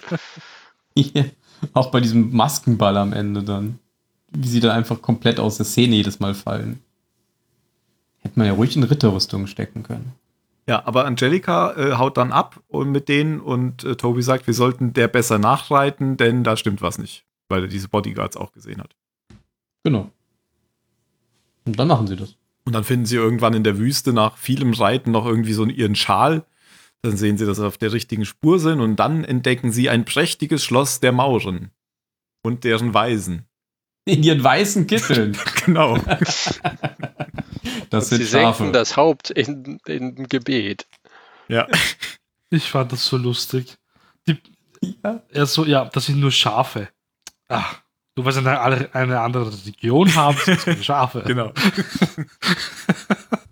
das ist auch, das ist auch irgendwie aus dem Buch entnommen, da diese, ich habe es ja eben vorge, vorgelesen, irgendwas mit den Hammelherden oder so. Und dass, dass, dass er jede Ru- Ruine als prächtiges Schloss ähm, sieht. Weil das ist ja letztendlich nur so ein Berggipfel, auf dem so eine alte Burgruine. Ja, da, da setzen sie sich erstmal in den Schatten unter diese Mauern und ähm, dann geht es nochmal irgendwie ums Essen und dann gibt es noch eine Diskussion.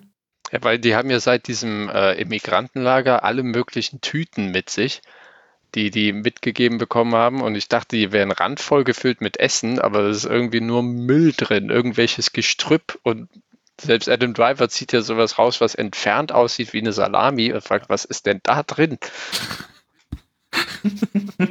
Die Form auch, das war nicht auch, auch nicht gerade oder rund, das war so, weiß ich nicht. Sah aus wie ein schiefer Ast, der irgendwie total kaputt gewachsen ist. Ja, und, und man weiß auch nicht, ob man Salami aus einem Ort haben will, wo das Wildschwein vor den Türen verrottet. Deswegen ist allem, ja auch, aber glaube ich, man könnte ja zumindest sagen, dass sie aus dem Wildschwein keine Wurst gemacht haben. Da können wir uns ja ziemlich sicher sein. Keine Wildschweinsalami. Madensalami. Ach so. Ja gut, das ist auch Protein. Ne? Oh, ja. in der Not frisst der Sancho Pancha äh, Maden.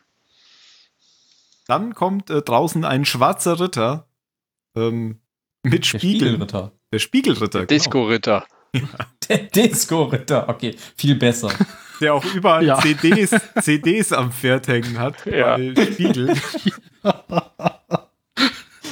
Da merkt man schon so, hm, Moment. Und auch der ist ja ein Charakter aus, den, aus dem Buch. Genau, der Spiegelritter. Habe ich auch irgendwo gelesen. Ja. Der ist nämlich auch vom Zauberer irgendwie. Da kommt wieder der Zauberer ins Spiel. Auch eine Gestalt des, dieses Zauberers. Und gegen den kämpft er dann. Äh, Toby will ihn noch abhalten die ganze Zeit, aber Sancho, äh, nicht Sancho, äh, Don Quixote will gegen ihn kämpfen. Und das macht er dann auch. Ich glaube, der haut Toby noch um, oder? Mhm. Ja, ja, Don, Don Quixote, die beiden, ne, die wollen ja schosten mit ihren Lanzen. Und Don Quixote dreht sich dann, weil, weil Tobi ihn oder Sancho ihn die ganze Zeit nervt mit ich, ich, ich, ne? Was soll ich denn machen? Und ähm, dann will er seinem Knappen eine Lektion erteilen, weil es nicht immer nur um den Knappen geht. Und, dadurch verwirrt wendet sich der Spiegelritter halt auch wieder um und dann geht äh, die Rosa, wie heißt die? Rosa? Rosinante. Rosinante geht dann durch und per Zufall äh, schleudert Don Quixote den Spiegelritter dann aus dem Sattel und hat damit das Duell gewonnen.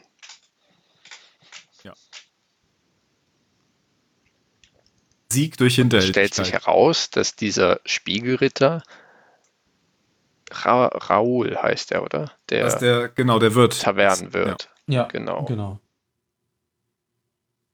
Denn ähm, das sind die Leute aus dem Dorf, die Freunde von dem Schuster, der, die ihn wieder zurückbringen wollen.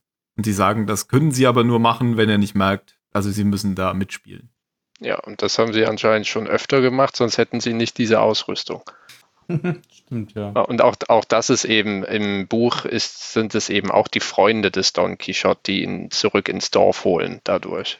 Und man sieht irgendwo ja auch einmal eine Filmaufnahme, wo Do- Don Quixote in einem Karren in so einem Käfig abgeführt wird und auch der wird geführt von seinen Freunden, die ihn immer am Ende ihrer Abenteuer oder so zurück ins Dorf bringen.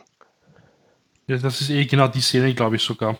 Und weil da hat er diese Flashbacks, dass er eingesperrt ist in Käfig und heimgeführt wird und da fragt er, wohin bringt man ihn, er will nicht zurück. Und dann erklärt das der ähm, äh, Panda, Pando, Pancho, der Pancho. Pansa. Das war das war Panzer. Immer Pancho, Panda. Ähm, dass sie ihn jetzt nach Hause bringen ins Dorf und er will aber nicht. Der bettelt an, das nicht zu tun. Und der reitet eigentlich dann davon und flieht wieder einmal. Weil anscheinend ist es, es ist ihnen halt noch nie gelungen, ihn nach Hause zu locken irgendwie. Und ja, Und dann das ist ein bisschen sauer, der, Dorfbewohner. Und als- was macht natürlich Raoul? Er schlägt natürlich dem Mann in die Fresse, der daran Schuld hat, dass seine Tochter weg ist und zu einer Hure wurde. und wird ausgeknockt. und träumt dann von selbiger Tochter.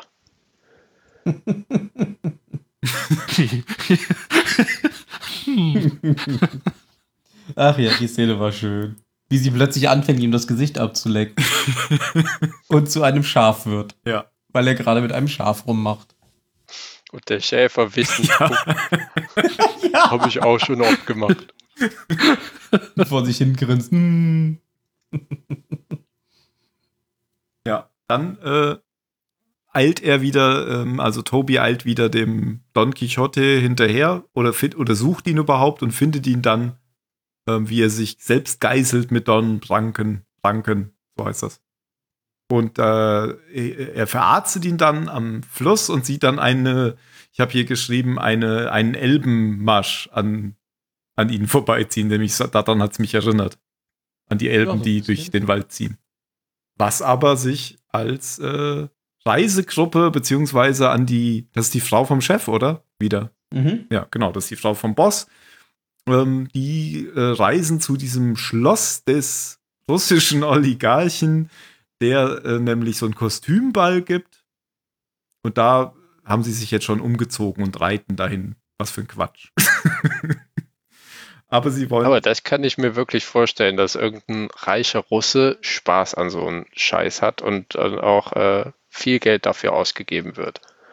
Ja, der Boss, der sagt doch auch irgendwann, dass, dass dieser Russe, dass er, dass er, dass er die ganze Zeit bespaßt werden muss, dass er irgendwie, ich, ich weiß nicht, er, er macht Genau. irgendeinen Trump-Trump-Vergleich. Stimmt. Ein, gleiche, ein kleines Kind auf, auf Zuckerschock Auf zu viel Zucker. mit Namen Trump oder so. Ja, Genau, und im Englischen sagte, glaube ich, Think Trump. Ja, genau. Auch da sind wieder diese Wächter dabei, diese Bodyguards, oder? Ja. Mit, ihren Sonnen. die reiten sogar zu zweit auf dem Pferd. Und die nehmen die beiden jetzt mit. Ja, weil auf so einem Fest, da ist ja ein alter Mann, der sich für Don Quixote hält, äh, Gold wert. Das ist ja die, die Haupt, Hauptattraktion. Äh. Ja. Und er fühlt sich da auch erstmal genau richtig. Er wird aber dann ähm, im Laufe dieses Festes gedemütigt, äh, weil er sich einfach zu einer Witzfigur degradiert wird. Ähm, was auch wieder auf die Buchvorlage abzielt. Und ähm, man sieht halt jetzt hier, dass Toby, der ja vorher eigentlich ähm, die ganze Zeit nur weg wollte, jetzt aber sehr ähm, Mitleid mit ihm hat. Und es eigentlich verhindern will, dass er da gedemütigt wird. Der Chef oder der Boss sagt dann aber, ah, lass das, wir hier, sonst kriege ich meinen nächsten Auftrag nicht. Und dann macht er auch nichts mehr. Sitzt er einfach nur noch darum. Während nämlich Don Quixote äh, wieder gegen den Zauberer kämpfen muss und zum Mond reisen muss. Auf so einem äh, künstlichen Pferdebock. Von dem er dann am Ende runterfällt. Und dann äh, ist er ja auch äh, irgendwie selbst, dann merkt er, dass sich die anderen über ihn lustig gemacht haben. Und ich glaube, er merkt das erst dann, weil sich dann, äh, diese Frauen hatten irgendwie, die da reinkamen, hatten Bärte an. Und um sie zu heilen, musste er dann zum Mond fliegen. Das war so irgendwie die komische Geschichte. Und er merkt dann, dass eine ihren Bart noch schnell abnimmt. Ja. Und dann erkennt er, dass sie irgendwie irgendwas, doch war seltsam, dass er da. Und nicht nur eine, das war ja lustig. Die eine fängt an im Bild, dann geht die Kamera weiter nach rechts und auf einmal eine nach der anderen nehmen die Bärte runter. Zack, zack, zack, Ja, ja, zack. genau. Ja, sie waren ja auch geheilt, jetzt brauchten sie ja keine Bärte. Eben. Ah, ich kann dich auf einmal wieder runterziehen, den Bart. Ja, ich glaube, hier in dieser Szene, der Tobi versucht ja, ihn jedes Mal daran zu hindern, dass er das macht. Er soll das nicht tun, weil der hat das ja schon irgendwie, er hat schon eine Ahnung, was jetzt passieren wird, dass man sich lustig machen wird über ihn. Ja, genau. Er ist ja sowas, er, ist, er wird als Witzfigur einfach ähm, angesehen eigentlich jetzt in der Szene. Und alle lachen hier eigentlich aus.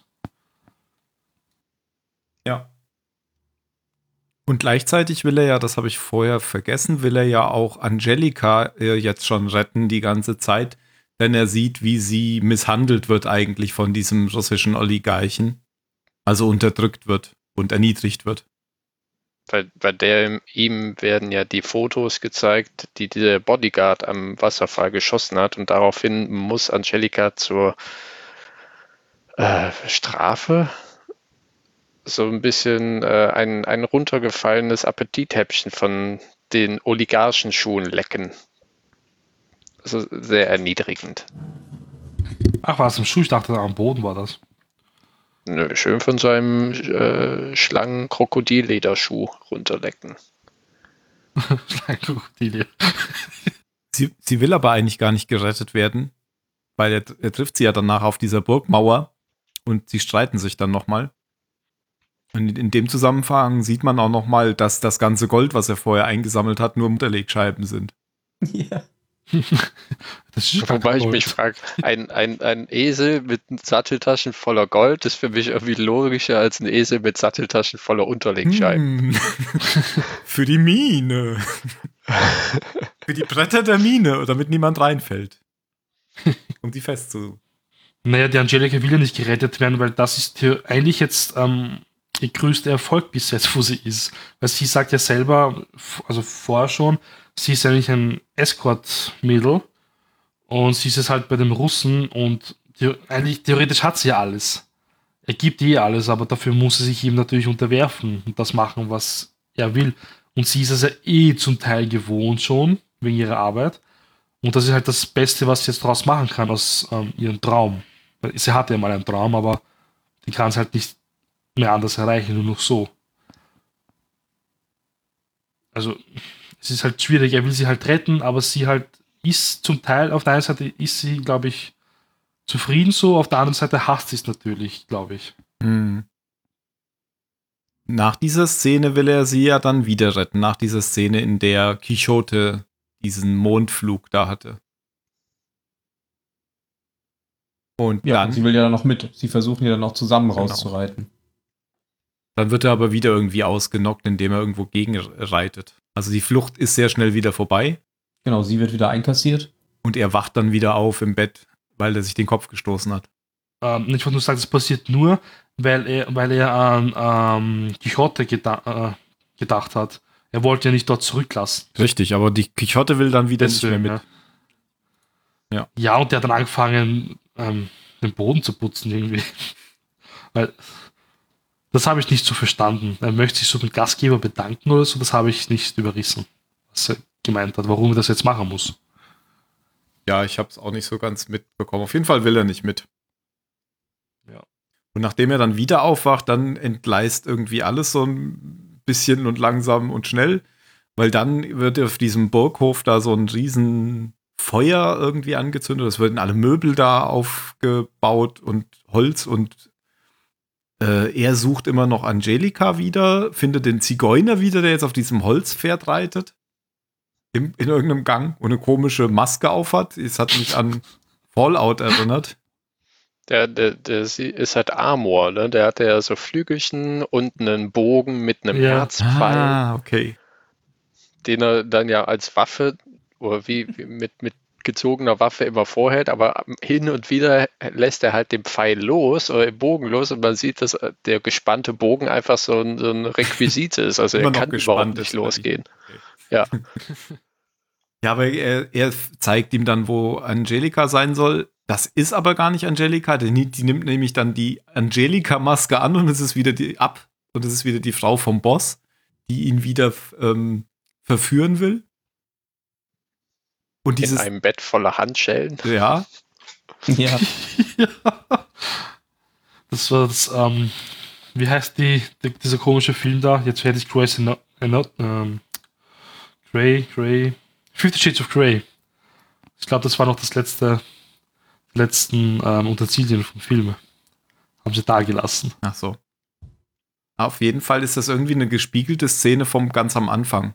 Der ganze, die- diese ganze Szene auch, wie dann der, wie dann der ähm, Ehemann wieder, also der Boss wieder reinkommt.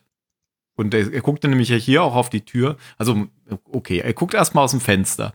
Dann sieht er dann Angelika, die gerade verbrannt werden soll in dem Burghof. Und der Boss sieht ihn mit seiner Frau und rennt dann wieder auf dieses Zimmer zu.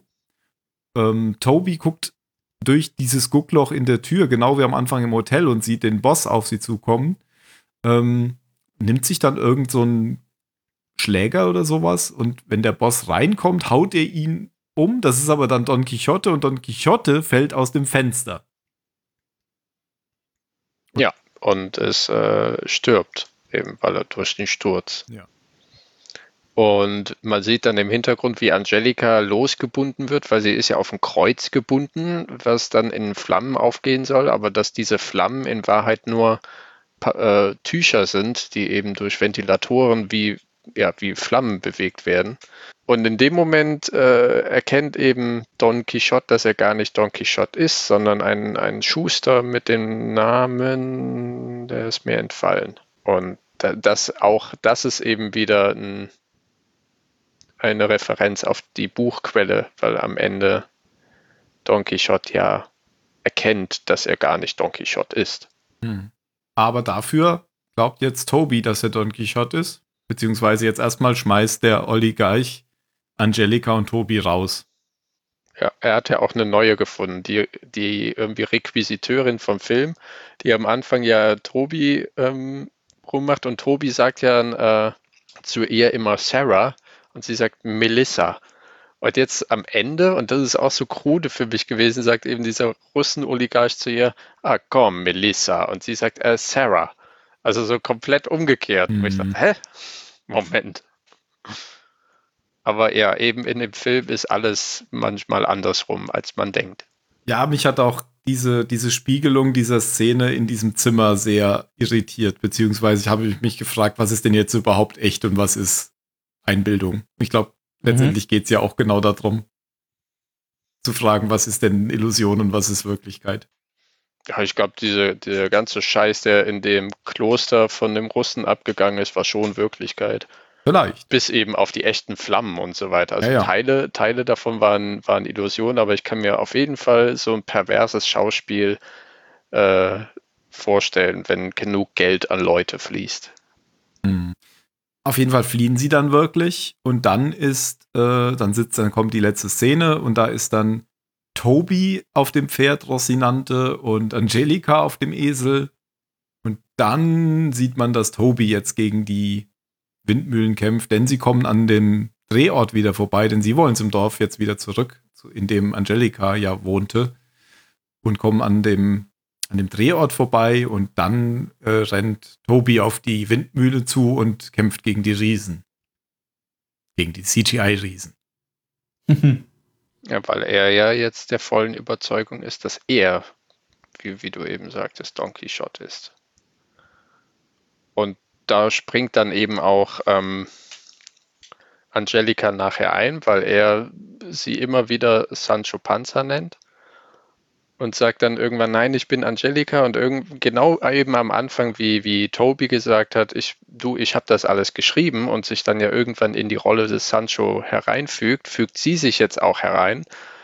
Und das ist ja, also in der Geschichte ist der Knappe ja immer der, der eigentlich weiß, dass der Ritter spinnt und ihm aber durch seinen gewitzten Verstand und das reale Weltbild, was der Knappe noch hat, eben vor größeren Gefahren bewahrt. Und das passiert hier jetzt auch. Also sie spielt mit, behält aber noch den, das, die reale Welt vor Augen. Nur wer weiß, wie das dann in der Zukunft sich verändern würde. Mhm. Und dann endet der Film. Mit einem Ritt in den Sonnenuntergang. Liebe Und ich denke immer wieder, mein Gott, ist Spanien wirklich so trostlos, wie es da angezeugt wird in dem Film? Liebe Zuhörer, falls ihr dem Plot folgen konntet, geht es euch nicht wie uns. also ich äh, weiß nicht, ob man durch dieses Nacherzählen jetzt dem Plot folgen konnte. Ich weiß auch gar nicht, ob man dem Plot irgendwie folgen kann, weil das alles ziemlich wirr ist. Ja, ich also ich habe ehrlich gesagt schon während des Filmschauens nach, ich weiß nicht, vielleicht so einer Dreiviertelstunde oder so, habe ich einfach habe ich einfach beschlossen, das interessiert mich jetzt. Nee, das, aber das interessiert mich nicht mehr. Also ich habe gar nicht mehr versucht, dann da, da besonders aufmerksam zu sein, was ist jetzt echt und was nicht, und äh, sondern weil da, was das angeht, hat, hatte, hatte der Film mich dann verloren und ich habe mich dann nur noch, habe mich dann nur noch dran erfreut, dass es, dass es schön aussieht und gut gespielt ist. Aber mhm. das, die, die Erzählweise, die, die war, die war nix für mich. Bin ich voll bei dir. Ich hab, mich hat der Film irgendwann sehr äh, verloren. Also ich war am Anfang ja. noch, noch investiert, auch eben als sie ihn aus dem Wagen rausgeholt haben und äh, hier ist was passiert und da ist was passiert, aber mhm. äh, also schon, ich kann es gar nicht genau festmachen, vielleicht so nach der nach der Goldminen Situation, spätestens jedoch, wenn die in dem Kloster nachher sind und Don Quixote einfach vor diesen ekelhaft, und das, ist, glaube ich, auch Terry Gilliams, der diese Medienmenschen, diese, diese Filmklicke so richtig ekelhaft darstellt, die ja da alle nur drumrum sitzen und ihn auslachen, den, den alten Mann da, da war, hat der Film mich äh, schon ein bisschen geärgert. Und zwischendurch habe ich, ähm, auch, auch wenn es eben die Geschichte von Don Quixote ist, aber irgendwo zwischen eben dem explodierenden Schaustellerwagen und dem Kloster hatte mich auch vollkommen verloren. Also ich habe jetzt hier durch, durch eure Erzählung, habe ich schon gemerkt, dass zum Ende des Films, dass mir da auch relativ viel Sachen entgangen sind, aber weil ich mich halt einfach nicht mehr bemüht habe irgendwann und da nicht mehr aufmerksam war. Ich habe ja schon, wenn ich einen Terry Gilliam-Film gucke, gar nicht den Anspruch, dass ich jetzt einen ähm, linearen Plot bekomme. Ja, das, das ist ja jetzt auch, also das ist nicht, das ist keine zwingende Voraussetzung. Aber, ähm, aber es muss mich halt interessieren, was in der Handlung passiert. Und wenn, wenn, wenn bei mir irgendwann sich das Gefühl so verfestigt, es ist eh alles egal, was da passiert, weil äh, weil in der nächsten Szene kann das alles wieder völlig negiert werden oder es war eigentlich ganz anders gemeint und und es gibt aber kein kein verlässliches Basislevel, auf das ich wieder zurückgeholt werde, dass mir dann da da so ein so irgendwie eine einigermaßen grobe Richtschnur vorgibt. Das, das klingt jetzt so allgemein also man kann so Filme auch so machen, dass sie mir gefallen und dass ich da weiter dran interessiert bin. Aber das war hier einfach nicht der Fall. Aber ich will das gar nicht so verstanden wissen, als das ist ein schlechter Film. Also ich habe nicht den Eindruck, dass der, dass der elementar gescheitert ist an dem, was er wollte. Der hat das, glaube ich, schon relativ so so umgesetzt, wie, wie er es wollte. Aber war halt einfach nicht für mich. Welche Geschichte erzählt der Film denn eigentlich? Ja, das, das meine ich, das interessiert. Also ich, ich, ich habe da echt einfach, da ist bei mir irgendwann ist der. Nee, du, du hast ja über den Plot geredet jetzt. Ich rede ja, ja über die Geschichte. Das ist ja was Unterschiedliches. Der Plot ist ja das, wie man die Geschichte erzählt. Aber was für eine Geschichte erzählt wird, frage ich ja. Ja, am Anfang dachte ich, es geht eben, es geht darum, ah, wie, wie der seine, seinen Werbefilm da dreht und was da in, was es da alles für Verbindungen in seine Vergangenheit gibt.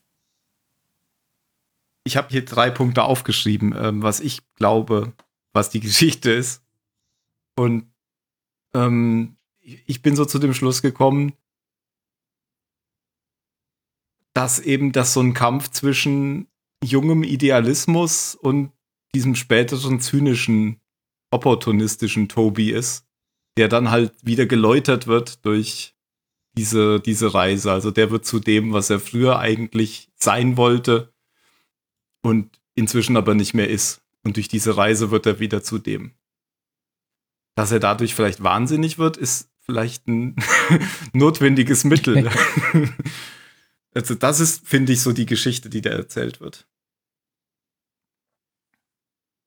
Und das ist so ein bisschen auch das, was das Buch tatsächlich erzählt. So eine Zwiesprache zwischen Idealismus und Pragmatismus. Ja, eben durch die zwei Charaktere, die es da gibt.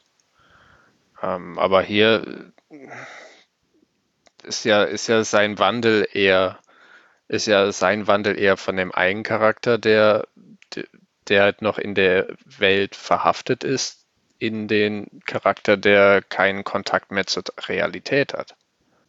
Und ich finde es also mit, mit Geschichte finde ich es da halt schwierig. Da kann man, ich glaube, ähnlich wie über die, die Buchgeschichte kann man über die, die Hintergrundgeschichte oder die, die Message des Films sehr viel diskutieren, dass es eben zum Beispiel so eine Rückführung ist zu den dem, was er eigentlich früher wollte, was er träumte, dass es genauso sein kann, wie, wie schafft ihr deine eigene Welt oder ähm,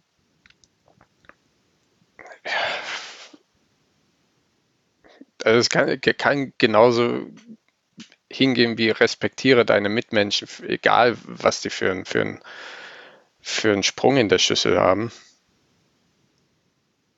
Teilweise also der, der Film hatte für mich halt so immer, immer wieder Spitzen, wo ich denke, okay, hier könnte ich einsteigen, aber dann ist eben was Vollkommenes passiert, wo ich dann mich gar nicht mehr zurechtgefunden habe. Und ob das jetzt in, in, in anderen Terry Gilliam-Filmen fällt mir das überhaupt nicht schwer. Also Fear and Loathing in Las Vegas ist gespickt von hanebüchenden Szenen, die überhaupt keinen Sinn machen. Aber das ganze ja, aber Thema des Films sind halt ja, eben, das ganze Thema des Films sind halt Drogen, wo du denkst, ja, ja. Da, das ist die Baseline, auf die ich mich berufen kann. Ja, das, das ist eben Halluzination. Das ist ein guter Vergleich, ja. Da, genau, den, den hätte ich gerade anführen können, als wenn man es so macht, dann, dann bleibe ich, dann bleibe ich da dabei. Den kenne ich halt gar nicht. Äh, ich kenne aber Dr. Parnassus und ich finde, der ist sehr ähnlich wie Dr. Parnassus, weil Dr. Parnassus hat das auch mit diesen komischen Welten, wo man zwischendurch dann mhm. irgendwann gar nicht mehr weiß, ja, vielleicht war ich auch einfach jetzt in einer ganz anderen Stimmung, weil Parnassus mo mochte ich ja, mochte ich ja ganz gerne. Ich, aber wie, wie gesagt, das, ist alle, das ist nix, was ich dem Film selber jetzt irgendwie vorwerfen möchte. Also ich will das nicht verstanden wissen als da, da sind furchtbar viele Dinge schiefgelaufen, weil den Eindruck. Nö, ich, das nicht. ich auch nicht. Äh, ich habe einfach, ich kam mit dem Film nicht klar. Mir ging es ganz ähnlich wie, wie dir, äh, Jan. Du hast eben, glaube ich, gesagt, bis zu dieser Goldmine, und äh, mir ging es auch so, dass ich bis zu dieser Goldmine den Film ziemlich gefeiert habe. Also der Anfang ist sehr stark. Gerade die erste halbe Stunde fand ich den sehr ja, gut. Ja, ja. Und der wurde hinterher aber immer schlechter. Und am Ende hat er, finde ich, die Kurve wieder gekriegt. Aber er ist, finde ich, mindestens eine halbe Stunde zu lang. Ja, ich habe auch oft gedacht, boah, jo. also das, das muss man nicht so strecken. Weil die, die Grausamkeiten in diesem Kloster, die tun irgendwann einfach nur noch weh. Also mir. ich dachte immer, das muss man jetzt nicht so in die Länge ziehen. Hm. Was sagen denn Mario und Ben? Habt ihr auch noch irgendwas? Ähm, ja, ihr habt jetzt das meiste quasi schon gesagt. Ich muss auch dazu sagen, dass ähm, ich mich bei dem Film, also gerade im letzten Drittel, das hin und wieder dabei erwischt habe, wie ich äh, auf meinem Handy geguckt habe. Und das ist immer ein ganz schlechtes Zeichen. Ähm, das hatte ich am Anfang tatsächlich auch nicht. Fand den Anfang auch ähm, interessant. Ich fand ihn auch gut. Ähm, hat mich auch äh, bei der Stange gehalten, weil ich auch noch gar nicht wusste, in welche Richtung sich der Film jetzt bewegt. Ich hätte halt auch am Anfang tatsächlich gedacht, es geht wirklich darum, dass er einen neuen Film über diese Person dreht oder mit diesen mit den Charakteren dreht. Aber dass es jetzt dann später gar nicht mehr um eine Art von Film ging, das hat mich dann auch ein bisschen überrascht. Aber wie, wie ihr schon gesagt habt, also eine halbe Stunde weniger hätte dem Film tatsächlich nicht geschadet. Von daher, ja, kann man mal gesehen haben. Mario? Ich bin dann auch irgendwann mal ausgestiegen. Ähm, ich fand auch den Anfang. ja, ich bin aus dem Bus ausgestiegen, habe aber mein Tablet liegen lassen. Sicher nicht. ähm, ja, ich bin dann auch irgendwann natürlich ausgestiegen. Ich war halt im Film dann. Ich meine, der Ben hat es jetzt eh gesagt, man weiß eigentlich nicht, wo der Film dich am Ende hinführen wird. Und ich fand jetzt, mein. Also der Anfang war gut, ich war voll dabei und hatte auch wirklich voll Bock drauf, den jetzt zu schauen, weil ich wusste, ich wusste eh nichts über den Film. Ich dachte anfangs, der Film ist aus den 70ern. und dann habe ich Adam Driver gesehen im Poster. Hm, nein, doch nicht aus den 70ern. ähm, äh, ist zum Teil verwirrend, ähm, dass er jetzt halt was träumt zum und man Teil. halt dann doch irgendwie. nein, ich meine Also er ist nicht komplett leicht. verwirrt. Man, man weiß ja halt schon irgendwie, dass SBC Gaga auch dann, ja, der Tobi. Und er träumt, und das wird halt dem Zuschauer schon signalisiert, hey, da, er träumt schon wieder, also ist da irgendwas im Busch, ja. Aber das ist halt so, irgendwann einmal blickst du nicht mehr durch. Das ist halt wirklich schon total verwirrend und ich dachte schon sogar am Ende dann bei der Kostümparty, der russische Oligarch hat das eigentlich alles nur geplant. Und alles sind in ihrer Rolle, dachte ich am Ende schon. Und dann kommt sowas, ah nein, doch nicht. Irgendwie, ja, weiß halt wirklich nicht, was Realität ist. Ja, ich glaube, das Ähm. ist genau der Punkt. Das soll aber auch, glaube ich, so sein, dass man das nicht weiß. Das das finde ich auch jetzt nicht so schlecht. Ich fand das eh, war gut, ja. Ähm, ich habe jetzt eigentlich, ich bin wie Ben. Wenn ich aufs Handy schaue, dann war's das. Der Film hat schon mal einen Punkt Abzug mindestens. Ähm, ich habe tatsächlich ähm, zu, in der zweiten, also in der zweiten Hälfte dann mehrmals aufs Handy schauen müssen, weil er sehr langatmig ist. Ich finde, der Film ist wirklich, wirklich langatmig. Ähm, gegen Ende wird es halt wieder spannend, da, spannender, da baut er wieder was auf. Das hat schon gepasst. Und der ist wirklich viel zu lang. Also ich habe dann wirklich die Fernbedienung genommen, geschaut, ach, bei welcher Minute bin ich schon, der muss ja gleich vorbei sein. Der war erst bei Minute 50. Und ich so, oh mein Gott, das kann bei nicht Minute sein, oder? 50.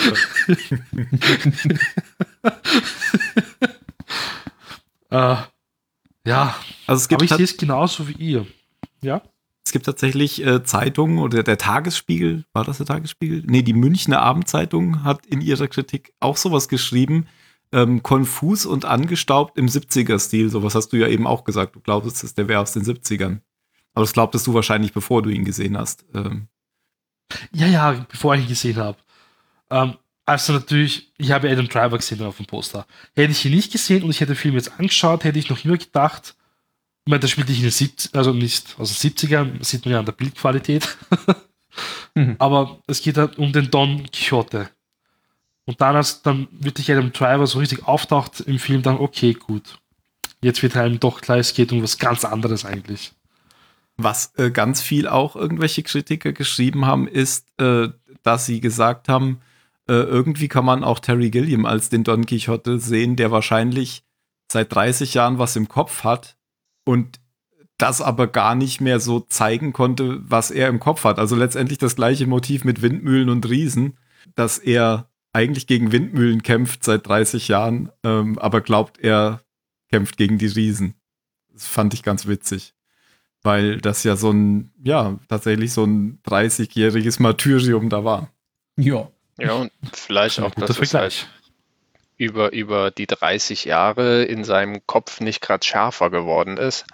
Und äh, das schlussendliche Produkt dann eben vielleicht an den 30 Jahren Versuch so gelitten hat, dass es, dass es nicht mehr geschafft hat, die Geschichte, die er eigentlich rüberbringen wollte, dass sie vielleicht noch ein bisschen konfuser ist, als er es wollte.